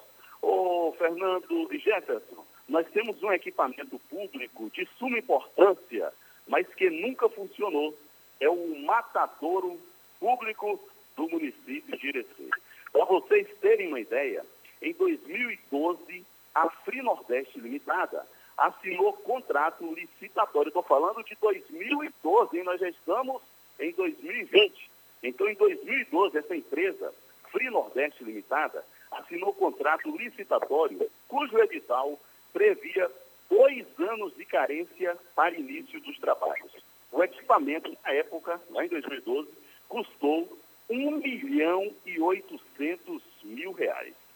Quando esse estiver em funcionamento, e ninguém sabe quando é que vai funcionar aqui em Irecê, o matadouro terá capacidade de abater 500 animais por dia e vai gerar 60 empregos diretos e outros 180 indiretos. Então, tem seis anos que deveria estar funcionando e ninguém, Fernando e Jefferson, nunca comeu uma grama sequer de carne abatida nesse matadouro. Sandro Moreno, do Grupo J. Sidney de Comunicação, para o Isso é Bahia. Maravilha, Sandro. É, eu acho que o Fernando não comeu essa, esse grama de carne ainda não, mas está cheio de vontade. Carne tá caro. tá vendo, né? À toa que a gente falou que o nosso, a nossa feijoada foi limada lá no puxadinho dele em Guaibim. Por carne conta tá do feijão. Caro. Agora é a carne, tá certo. Agora são 8h16, a gente vai para Itaberaba. Sérgio Mascarenhas, da Baiana FM. Tem as notícias da região para nós. Tá, tá tudo bem por aí, Sérgio? Bom dia. Bom dia, Jefferson e Fernando, tudo maravilha. Bom dia aos nossos ouvintes do Isso é Bahia, aqui da redação da Baiana FM. Eu destaco que Itaberaba fechou o ano de 2019 com saldo negativo de vagas formais no mercado de trabalho. Segundo dados do CAGED divulgados pelo Ministério do Trabalho no mês de dezembro do ano passado, o município teve o saldo negativo de 78 vagas no mercado de trabalho local. Foram 85 admissões contra 163 demissões. Em todo o ano de 2019, foram 1.640 admissões contra 1.932 demissões no município, o que resulta em um saldo negativo de 292 vagas. O setor que mais foi atingido foi o da construção civil, que teve saldo negativo em 130 postos de trabalho. Em seguida vieram os setores da indústria de transformação, com saldo negativo de 96 vagas, da agropecuária, com saldo negativo de 42 vagas, e do comércio, com menos 22 postos de trabalho. O único setor que teve crescimento no número de vagas no ano passado foi o de serviços, com saldo positivo de 13 vagas. Eu vou ficando por aqui da redação da Baiana FM. Eu sou Sérgio Mascarinhas para o Isso é Bahia. Jefferson Fernando, grande abraço. Agora são 8h17, daqui a pouquinho a gente vai conversar com a oncologista Renata Canguçu. Afinal de contas, o câncer de colo do útero é um dos mais incidentes entre as mulheres. É sobre esse assunto que a gente conversa. A gente lembra que você pode participar, enviar suas perguntas, suas mensagens, nossos canais de comunicação. Seu Fernando? 71993111010 é o nosso WhatsApp e você também pode mandar sua mensagem pelo YouTube. Primeiro temos notícias que chegam da redação do portal Bahia Notícias. Lucas Arras, por favor, seu Lucas, pode chegar mais. Bom dia, Jefferson. Bom dia para você que nos escuta agora de todo o estado. A gente começa falando do prefeito de Feira de Santana, Colbé Martins, que criticou a possível saída de Zé Ronaldo para o partido do presidente Jair Bolsonaro, o Aliança pelo Brasil. É, o Colbé diz que Zé Ronaldo foi lembrado para liderar o partido de Bolsonaro da Bahia devido ao ostensivo apoio do ex-prefeito ferense a Bolsonaro durante as eleições de 2018. E a Federação Baiana de Futebol anunciou o adiamento da partida entre Juazeirense e Docimel pela quarta rodada do Campeonato Baiano. O embate estava marcado para o próximo domingo, mas foi remarcado para outra quarta-feira, no dia 5 de fevereiro. O embate ocorre no estádio Adalto Moraes. De acordo com a Federação Baiana, a mudança foi solicitada pelo clube mandante, ou seja, pela Juazeirense. O time de Juazeiro encontra-se na sétima posição, com dois pontos na tabela de classificação. Eu sou Lucas Arraes, direto da redação do Bahia Notícias, para o programa Isso é Bahia. É com vocês, Jefferson Fernando. Valeu, Lucas. 8 e 19 a gente faz o intervalo e já já aquele papo que eu disse há pouco com a oncologista Renata Canguçu sobre o tumor de colo do útero. 8 e 19 confirmando a hora certa na Tarde FM. Você está ouvindo Isso é Bahia. Você quer um carro zero ou seminovo? Então não perca essa chance! Oportunidade dupla, chance única Danton Peugeot. Novos e seminovos em condições imperdíveis. Bônus de até 6 mil no seu usado e PVA grátis. Taxa zero em 36 meses. Seminovos com super descontos, taxas promocionais, IPVA e transferência grátis. Peugeot 208 Active com parcelas de 599 e novo SUV Peugeot 2008 com parcelas de 799 no plano Renova Peugeot. Aproveite até sábado na Danton na Avenida Bonocô. Vem pra Cresalto, vem pra Cresalto. Na Cresalto é 100% de chance de você sair de carro novo. Cronos Drive 1.3 com central multimídia por 54.990 com seu usado na troca. E você ainda ganha todas as vantagens do Clube Cresalto. E mais todo o estoque de seminovos com preço imbatível. Taxa de 0,89 e transferência grátis. Cresalto é Fiat, e Fiat é na Cresalto. Bonocô e Lauro de Freitas. No trânsito decente do avião. Bela Bowling, o boliche do Shopping Bela Vista. Venha se divertir. Aberto de domingo a domingo e a hora certa. A tarde FM 8 e 19. Está pensando em um dia de diversão incrível? Então venha para o Bela Bowling, o boliche do Shopping Bela Vista. É o maior espaço de diversão com boliche de Salvador. Temos pacotes para você fazer a sua festa de aniversário ou confraternização. E de segunda a sexta, a hora de pista para seis pessoas com uma porção de batata frita sai por apenas R$ 49,90. Os sapatos são à parte. Consulte condições, traga a sua turma e aproveite. Bela Bowling, o boliche do Shopping Bela Vista, o maior espaço de diversão com boliche de Salvador. A tarde FM.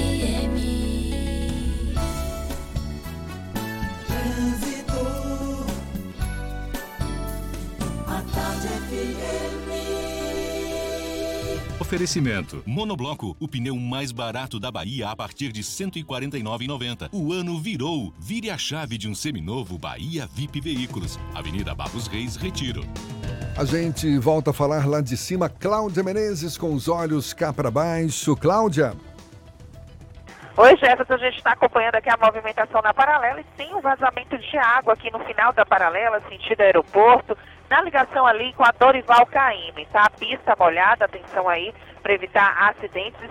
Gera também um trecho de lentidão aqui nas imediações da Dorival Caymmi, um pouquinho antes da Dorival Caymmi, na verdade, no sentido aeroporto, mas é um trecho curto. Agora você que quer chegar no aeroporto, está saindo da região do Iguatemi, você pode pegar a orla da cidade, vai ser mais tranquilo. Em outro ponto, se você vai sair da rótula do Abacaxi, vai para a Cidade Baixa, pegue a Via Expressa, tá? Está fluindo melhor que a Bonocô, que está com bastante intensidade agora, principalmente no trecho inicial, desde a saída do acesso norte, ali com pontos de lentidão. Unisa, vestibular 2020. Matricule-se e ganhe isenção da primeira mensalidade, mais 50% de desconto na segunda EAD. Unisa, é tradição, é qualidade, é outra história. É com você, Jefferson.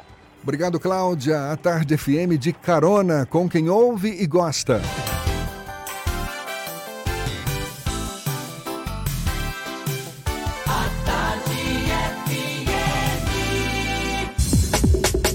Voltamos a apresentar Isso é Bahia.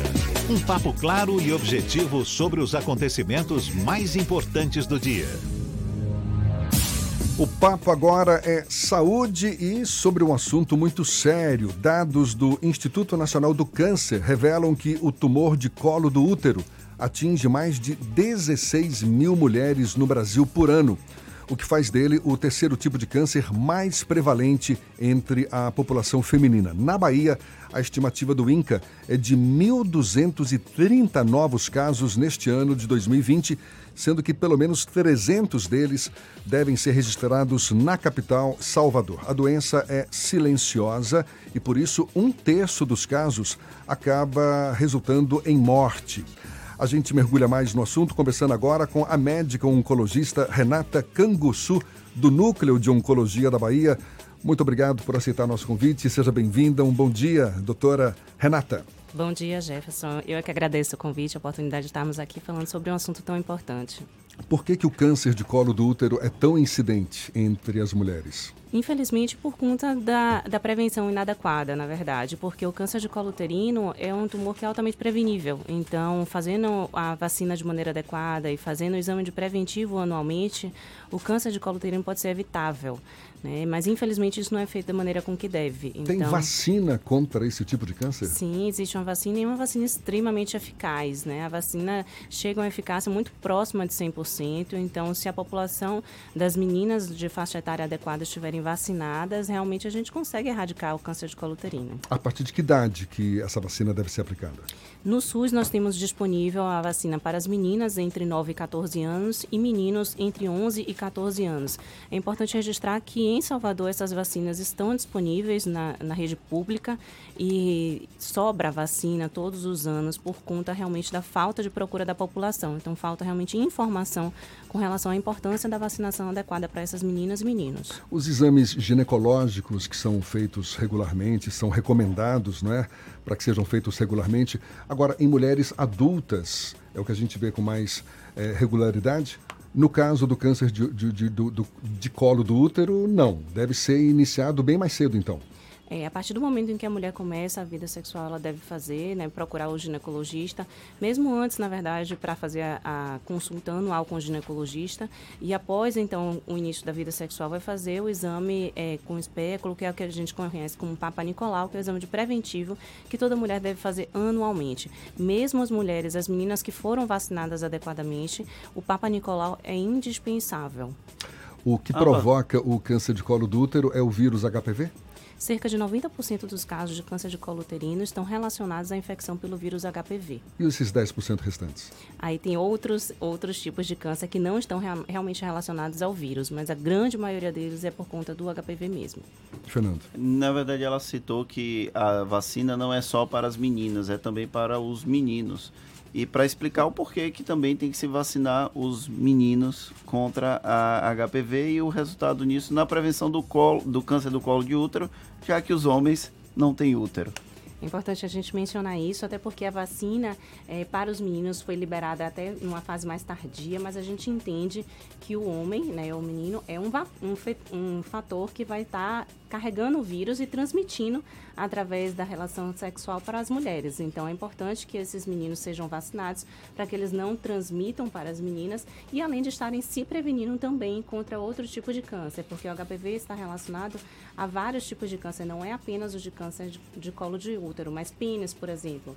Então, é, cavidade oral, boca, são determinados cânceres que podem acontecer em homens e que, se vacinados de maneira adequada, eles é, evitarão também o contato com esse tipo de câncer. Também provocados pelo HPV, no caso dos homens? Sim. Esses cânceres esses que a senhora citou? também estão relacionados à infecção pelo HPV. Então, eles deixam de contaminar as mulheres, né, deixam de transmitir o vírus para as mulheres e também se previnem contra esses tipos de câncer. E a rede pública disponibiliza essa vacina não apenas para as meninas, mas também para os meninos. A partir de que idade você pode ter acesso à vacina? No SUS, a, a, a idade muda um pouco, né? Para os meninos é 11 a 14, para as meninas 9 a 14. Então, no SUS, a gente tem uma faixa etária um pouquinho diferente para os meninos, começa numa faixa mais tardia, mas está disponível também para os meninos hoje em dia. E é possível, por exemplo, a pessoa se vacinar depois de mais velha? Tem eficácia a vacinação tardia contra o HPV, tanto homens quanto mulheres? Tem sim. Hoje em dia nós temos disponível a três tipos de vacina. As duas principais são a bivalente, que são eh, previne contra os dois principais tipos de câncer, tipos de HPV que estão relacionados a câncer, que é 16 e 18, a quadrivalente, e essas duas em outras redes, por exemplo, na rede privada, estão disponíveis numa faixa etária diferente. Para as meninas, a bivalente, as mulheres estão de 9 até 45 anos, né? E a tetravalente é de 10 a 25 anos. Então, a faixa etária pode mudar, né? Na, na rede privada, que é o que é liberado pela Anvisa, estão disponíveis numa faixa etária mais ampla. No SUS é que realmente tem uma, uma faixa etária um pouco mais restrita, mas é eficaz sim. Na verdade, a gente indica que seja feita a vacinação o quanto antes, porque dessa, dessa maneira a pessoa não vai ter tido contato inicial com o vírus e, portanto, quanto menos contato com o vírus a pessoa tiver tido, mais eficaz será a vacina. Mas mesmo aquelas pessoas que têm até o HPV já instalado ainda têm o benefício de se vacinar. E homens também podem se vacinar depois um pouco mais velhos. Eu, por exemplo, com 34 anos, posso me vacinar contra HPV? Sim, Pode sim. Só, só não vai ser na rede pública, né? Mas na privada é, é possível. E o HPV, ele só é transmitido por é, relação sexual ou existe aquela história, tem fundamento de que ah, pode pegar num vaso sanitário, coisa do gênero? Vaso sanitário, piscina, é... são questionamentos com relação a possíveis vias de transmissão, mas não tem uma comprovação científica de que isso aconteça. Relação sexual é o mais, é, pro, é o mais certo mesmo. É o mais certo, mas não necessariamente haver penetração. Então você pode ter contato com simplesmente o sexo oral, você pode transmitir, então não necessariamente isso será apenas um via penetração. Então pode ter outros meios, mas normalmente é via sexual mesmo. Doutora Renata, a gente comentou mais cedo né, que eh, os sintomas são muito silenciosos no início do câncer de colo do útero. Esse é o grande perigo. Sem dúvida, e por isso que a prevenção é tão importante, porque se nós esperarmos o início de algum sintoma relacionado ao câncer de colo uterino, é possível que ele já seja diagnosticado numa fase mais tardia da doença e, portanto, a gente reduz a possibilidade de cura. Quanto antes for diagnosticado, maior a possibilidade de cura do câncer. Então, o ideal é que realmente a gente faça a prevenção, porque a doença é realmente extremamente silenciosa. Então, os sintomas acontecem numa fase mais tardia da doença. Como é que se dá a cura desse tipo de câncer? Os tratamentos vão variar de acordo com a fase do diagnóstico. Se diagnosticado mais precocemente, inicialmente o tratamento é feito através de cirurgia.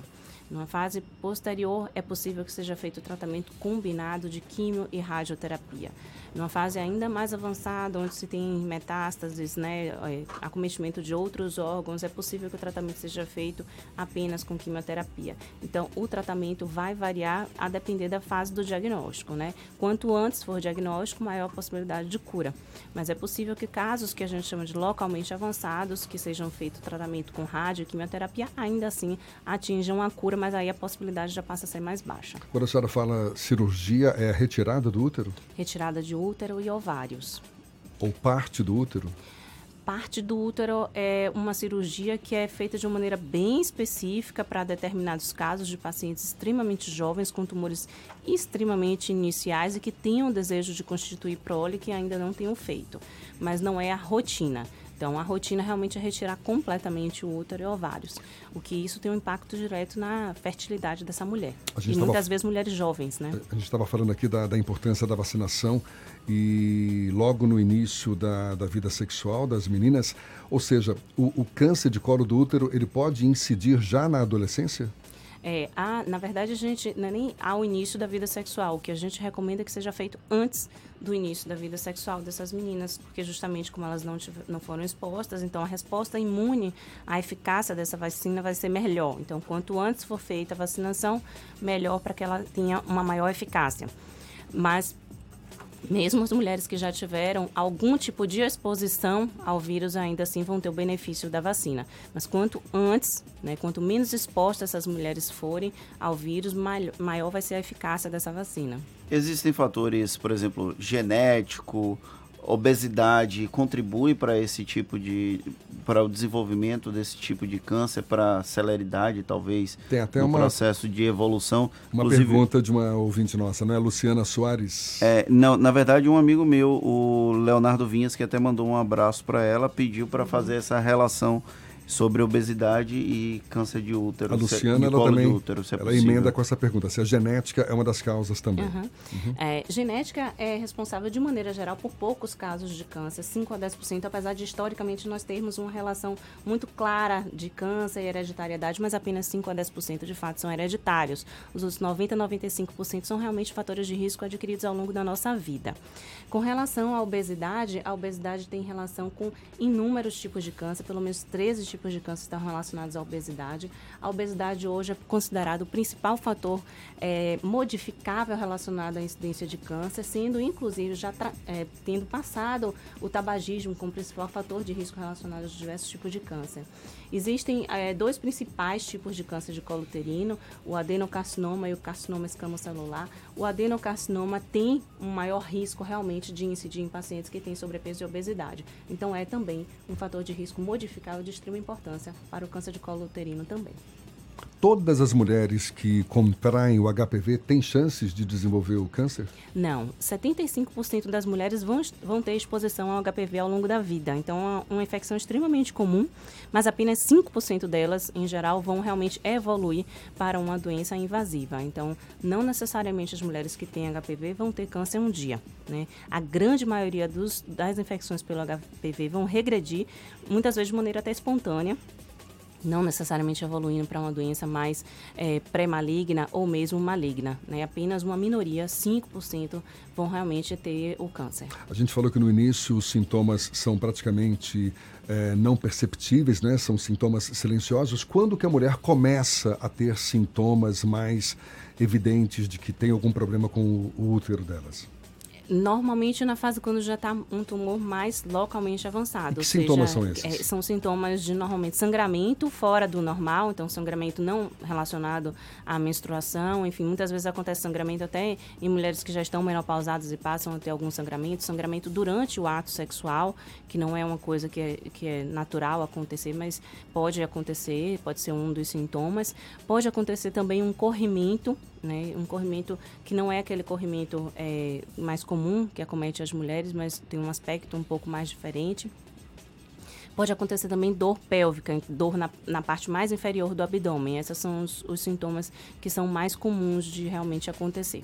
O ginecologista, ele consegue identificar esses elementos para poder, de alguma forma, encaminhar para o profissional como oncologista? É assim que funciona o processo de diagnóstico? Durante o exame do Papa Nicolau é feito a colposcopia, ou seja, passa um aparelho para poder fazer a visualização direta do colo de útero.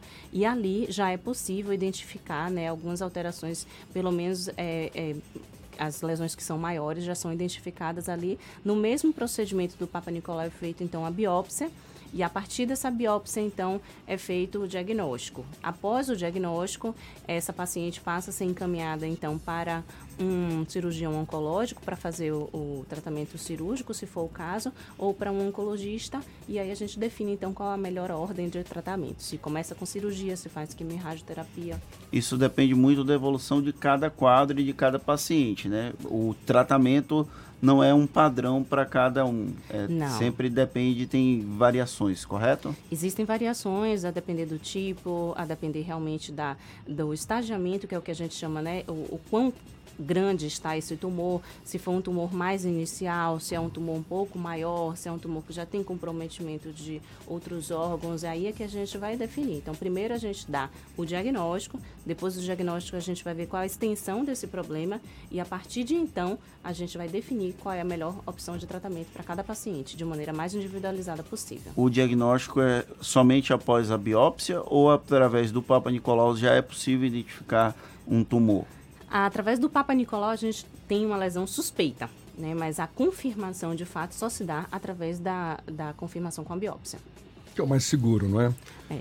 O, o, o, os casos mais graves que, que resultam na morte do paciente são aqueles clássicos em que o câncer acaba se disseminando pelo restante do corpo? É, é, é, é caso semelhante assim que acontece? É, para o câncer de colo uterino levar à morte, realmente normalmente acontece quando ele já, já se tornou uma doença que a gente chama sistêmica, ou seja, já foi para outros órgãos Isso. e, portanto, então traz ameaça à vida, né? Então, normalmente é quando vai para dar metástase para pulmão, para ossos, enfim, dá metástases para outros órgãos, né? Muitas vezes órgãos vitais e que aí então vai trazer ameaça à vida. Não é o tão comum, mas como infelizmente no Brasil a gente ainda tem um diagnóstico de câncer de colo uterino numa fase mais avançada da doença, isso ainda acontece em cerca de um terço dos casos, infelizmente. O uso de pílula anticoncepcional é um dos agravantes também nesse caso? Existe alguma relação com alguns questionamentos com relação ao uso de pílula anticoncepcional, mas a, a gente não sabe exatamente se é um fator causal ou se simplesmente comportamental, porque as mulheres que é, fazem uso da pílula anticoncepcional muitas vezes acabam não fazendo uso do preservativo. Né? Elas acham que o preservativo é simplesmente uma maneira de um método anticoncepcional e não pensa como realmente um sexo seguro e, enfim, né, prevenção da infecção pelo HPV. Então, já fazem uso do anticoncepcional e acham, não vou engravidar, então tá tudo bem, não preciso usar o preservativo e acaba estando mais exposto, então, à infecção pelo HPV. Muitas vezes é muito mais isso que acontece, essa questão comportamental das mulheres que fazem uso do anticoncepcional, ou existe um questionamento de até onde realmente a questão hormonal envolvida no uso do anticoncepcional estaria relacionado como fator causal para a infecção uh, pelo, o, pela presença do câncer de colo uterino. Mas a gente ainda não tem essa relação tão clara. É, tem algum. Tem um ouvinte aqui perguntando se tem algum tipo de mau cheiro que sai da vagina quando está com o, um eventual câncer de colo de útero. Sim, é um dos sintomas realmente que acontece. Como eu falei no corrimento, né, é um corrimento que tem realmente um cheiro que, a depender do, da extensão do problema, pode ser realmente um cheiro bem incômodo para a paciente. Isso é um dos sintomas que podem vir acontecer na fase mais avançada da doença. Quem fez a pergunta foi o Evandro, ele mandou uma mensagem pelo WhatsApp e pelo YouTube. A Luciana Soares Burri está perguntando quantas doses são da vacina contra HPV. Antigamente nós preconizávamos três doses, né? Hoje em dia nós sabemos que duas doses apenas são eficazes para a vacinação. No entanto, uma população que já tem né, a, o diagnóstico do HPV, a gente para essa população preconiza três doses ainda. Mas para o resto da população, duas doses apenas são suficientes. O que, que a senhora observa lá no núcleo de oncologia da Bahia? A senhora é uma das profissionais que atuam no local entre as pacientes que acabam tendo esse tipo de câncer? O que que, o que, que acabou provocando esse câncer na maioria dos casos? A maioria dos casos, sem dúvida, é infecção pelo HPV. A maioria deles? A grande maioria, como eu falei, é infecção pelo HPV. A maioria das mulheres que têm hoje o diagnóstico estão infectadas pelo HPV. E, mas eu espero que realmente essa não seja a realidade daqui a 10 anos, né? Que hoje, com a vacina disponível, a gente consiga mudar essa estatística relacionada ainda a, a essa prevalência tão grande do câncer de colo uterino na nossa população. Mas é preciso que nós tenhamos esse, esse papo, conversamos e levamos essa informação à população de que a gente precisa buscar realmente a vacina para as nossas meninas, né? E mesmo as mulheres que não tiveram, de repente, a vacina na faixa adequada, que tenham a possibilidade de buscar isso de uma maneira no setor privado, que a faça, porque realmente é extremamente eficaz e importante que a gente consiga fazer esse rastreamento, essa prevenção com a vacina. E se não for possível, né, ainda assim manter a, a, a, ideia de fazer o Papa Nicolau anualmente, porque isso consegue, então, dar, através do exame do Papa Nicolau, identificar lesões que são pré-malignas ou que mesmo né, sejam malignas, mas que sejam tratadas de uma maneira precoce. Uma das formas de perceber a incidência do HPV é observar verrugas, não é isso? Na, na região dos órgãos genitais? Tem fundamento isso? As verrugas são lesões benignas né, relacionadas à infecção pelo HPV. Então, o HPV. Não é necessariamente o HPV. Não, é infecção pelo HPV. É infecção né? pelo é, HPV. Mas é uma manifestação benigna. Ah, sim. É, como eu falei dos, dos tipos, né? Os 16 e 18 são subtipos que normalmente estão relacionados à infecção e capacidade de uh, causar o câncer.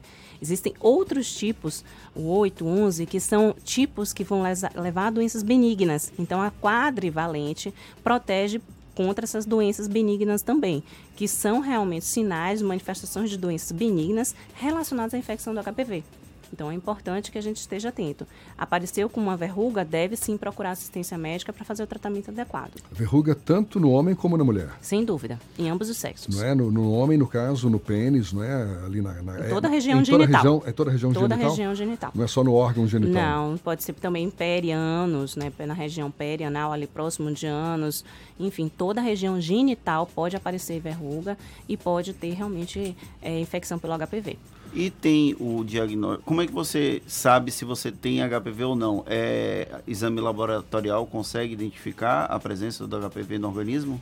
Existem alguns métodos que, na verdade, a procura é feita de uma maneira local, então, assim, com exame, exame é, ginecológico, exame urogenital, no caso do homem, que faz a busca, né, para poder identificar a infecção pelo HPV. Foi uma aula, hein? Valeu, muito obrigado, doutora. Eu que agradeço, obrigada. Doutora Renata Canguçu, médica oncologista do Núcleo de Oncologia da Bahia, explicando tudo aqui sobre o câncer de colo do útero, tão sério e por isso mesmo tão importante a gente ter acesso a essas informações para se prevenir, para evitar que aconteça o pior. Mais uma vez, muito obrigado. Eu um que agradeço. Dia. Obrigada a todos. Tá Obrigada. certo. Agora, 17 para as 17 para as 9 na tarde FM, a gente volta já já. Você está ouvindo Isso é Bahia.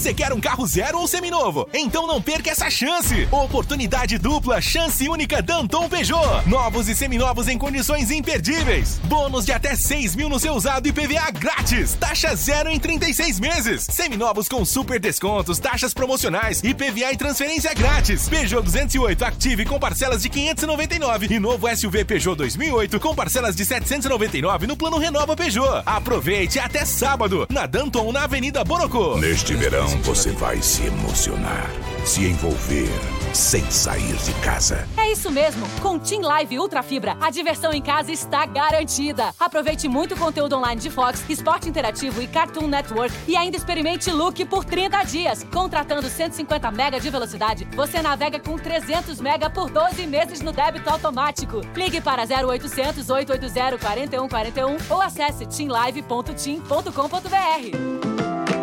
Vestibular de medicina da Unime está chegando. Vem fazer sua graduação em uma universidade que oferece apoio personalizado. E você ainda tem aula com médicos renomados, aprende em laboratórios super equipados e conta com clínica escola desde o início do curso. Formação de qualidade que ensina na prática para você se tornar o profissional que o mercado precisa. Inscreva-se com sua nota do Enem até 7 de fevereiro. unime.edu.br Unime, todo dia é dia de acreditar.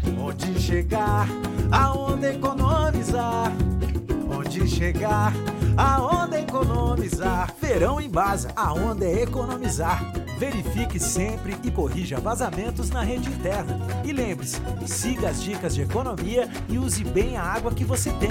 Siga as dicas da Embasa, não demole, não vá vacilar. Se tem água, se ligue, aonde economizar? Verão em Baza, onde chegar, aonde economizar. A programação que faltava nas suas férias está no Salvador Shopping. Venha se divertir com atrações para todas as idades. Tem muita aventura no Vale dos Dragões, um circuito de brincadeiras com labirinto, escorregadores, piscina de bolinhas, obstáculos e muito mais. E ainda confira estreias no Cinemark, as novidades do Game Station, Planeta Imaginário e Vila Encantada. Férias é no Salvador Shopping. Diferente pra você. Vem pra Cresalto, vem pra Cresalto. Na Cresalto é 100% de chance de você sair de carro novo. Tem Mob Like completo por 37.990 ou entrada de 11.438 e 60 parcelas de 599 e mais todo o estoque de seminovos com preço imbatível, taxa de 0,89 e transferência grátis. Cresalto é Fiat, e Fiat é na Cresalto. Bonocô e Lauro de Freitas. No trânsito decente do avião. Se o corpo é magro, se o é fraco, o que a gente quer? Saúde! O que a gente quer? Saúde! Coba Vital, presente no dia a dia. Coba Vital, pra toda a sua família, pra melhorar Coba Vital. Coba Vital é um estimulante de apetite para crianças e adultos que desejam crescer e ter o peso adequado. Coba Vital, para aumentar a fome de saúde. Coba Vital é um medicamento. Seu uso pode trazer riscos. Procure o médico e farmacêutico. Leia a bula. As informações sobre a influência da economia na sua vida, com o jornalista e economista Armando Avena. Falando de economia. A economia brasileira está pronta para crescer 2,5%, talvez até 3% em 2020. Mas para que isso aconteça e para que esse crescimento seja sustentável, é preciso que sejam feitas as reformas tributária e também a reforma administrativa. A reforma tributária é fundamental, pois não haverá investimento de nível, de significação com uma carga tributária que beira os 40% do PIB. Nenhum país aguenta tamanha oneração sobre a produção. Por isso, o governo tem que dar início imediatamente à reforma tributária. É uma reforma difícil de ser feita, pois ninguém quer perder, e numa reforma tributária, todos perdem. Perdem no primeiro momento, quando se reduz os impostos. Mas no segundo momento, com o crescimento da economia, a arrecadação aumenta, não porque está pressionando o empresário, mas porque todo o país está crescendo. É fundamental que o governo encaminhe para o Congresso, já nesse primeiro momento, o plano, o programa de reforma tributária. Porque ele terá que ser aprovado até julho. Após este mês, dificilmente será aprovado alguma coisa no Congresso Nacional por conta das eleições municipais. Por outro lado, além da carga tributária alta, o Brasil tem uma das economias mais burocratizadas do planeta. E é por isso que se torna fundamental fazer a reforma administrativa, tirar os, é, o excesso de burocracia que faz com que cada empresário tenha que todo mês emitir ou gerar uma enorme quantidade de papéis. O Estado é o grão senhor do empresariado brasileiro e isso precisa acabar. O Estado tem é que estimular a produção e não emperrá-la. O Estado tem é que sair da produção e deixar o empresário produzir. Essas duas reformas são fundamentais para o país. Você ouviu Falando de Economia, com o jornalista e economista Armando Avena. Voltamos a apresentar Isso é Bahia. Um papo claro e objetivo sobre os acontecimentos mais importantes do dia. 8 e 50 a gente segue juntos pela Tarde FM e agora dando um pulo à redação do Portal à Tarde. Thaís Seixas tem novidades para gente. Thaís, bom dia. Oi Jefferson e Fernando, bom dia. Bom dia a você que acompanha o Isso é Bahia em todo o estado. A Bahia é líder do país em 2019 na geração de energias por fonte eólica com 31,8% e solar fotovoltaica com 33,7%. Os dados fazem parte do balanço da Secretaria de Desenvolvimento Econômico, que prevê a criação de 42,4 mil empregos com a construção de novos parques de energia. Segundo o vice-governador e secretário estadual de Desenvolvimento Econômico, João Leão, a Bahia registrou crescimento de 50% na geração de energia por fonte eólica e mais de 70% na fotovoltaica em relação a 2018. O Estado possui 43 parques em construção e ainda vai iniciar as obras de outros 40 parques, com previsão de investimento de 8 bilhões e 500 milhões de reais. Até 2025, a expectativa é que a Bahia alcance 6,3 gigawatts de potência instalada. E o município de Porto Seguro, no sul do estado, recebe neste fim de semana a segunda edição do projeto Verão Costa a Costa, que vai levar uma série de atividades esportivas gratuitas, além de música e lazer para os participantes. A programação será realizada na Arena Boca da Barra, de 8 da manhã às 5 da tarde. Entre as atividades de aventura estão trampolim, escalada e arvorismo, além das oficinas de surf e torneios de vôlei de praia, futevôlei e futebol de praia. O verão Costa a Costa vai percorrer ainda as cidades de Ilhéus, Itacaré, Maraú, Valença e Lauro de Freitas. A última edição ocorre em Salvador nos dias 25 e 26 de abril. Eu fico por aqui, essas e outras notícias você confere no portal à tarde, atarde.com.br. Volto com você, Jefferson. Valeu, Thaís. A gente fala agora de futebol calendário super apertado, mas o Bahia já diz que está, diz que já está pronto para mais um duelo pela Copa do Nordeste, não é isso, Fernando? Pois é, o Bahia teve apenas um dia de preparação para o duelo contra o Imperatriz hoje no estádio de Pituaçu às 8 da noite, válido pela segunda rodada da Copa do Nordeste. Para o duelo, o técnico Roger Machado deve repetir a mesma equipe que empatou com o Santa Cruz no último sábado. A única ausência vai ser do goleiro Douglas Friedrich, é assim mesmo, Jefferson? Você que Friedrich. fala? Pronto, é isso mesmo. Que cumpre suspensão depois da expulsão no Arruda. E o goleiro do Vitória, Martim Rodrigues, teve sua lesão no ligamento do joelho confirmada essa contusão ocorreu no empate por 0 a 0 do time baiano com o Fortaleza no último sábado, em jogo válido pela Copa do Nordeste também. Em nota oficial do clube, o uruguaio de 30 anos vai passar por procedimento cirúrgico e deve ficar fora dos gramados por no mínimo seis meses. O Vitória já está avaliando fechar com um novo goleiro para 2020. E o médico do Bahia, Luiz Sapucaia, revelou ontem que Marco Antônio vai precisar passar por uma cirurgia para reconstruir o ligamento do pé. O jogador vai ter que ficar afastado por um mês. No ano passado, o atacante se machucou no empate em 1 a 1 contra a Chapecoense pelo Brasileirão em um lance que causou a lesão. Mas, de acordo com o médico, foi escolhido para o jogador um tratamento conservador este ano, ao voltar aos treinos, Marco Antônio reclamou novamente de dores, por isso foi escolhida a cirurgia. E agora a gente fala com Washington Teixeira, fala de Eunápolis, lá no extremo sul da Bahia. Ele que é da Ativa FM, tem as notícias da região. Bom dia, Washington.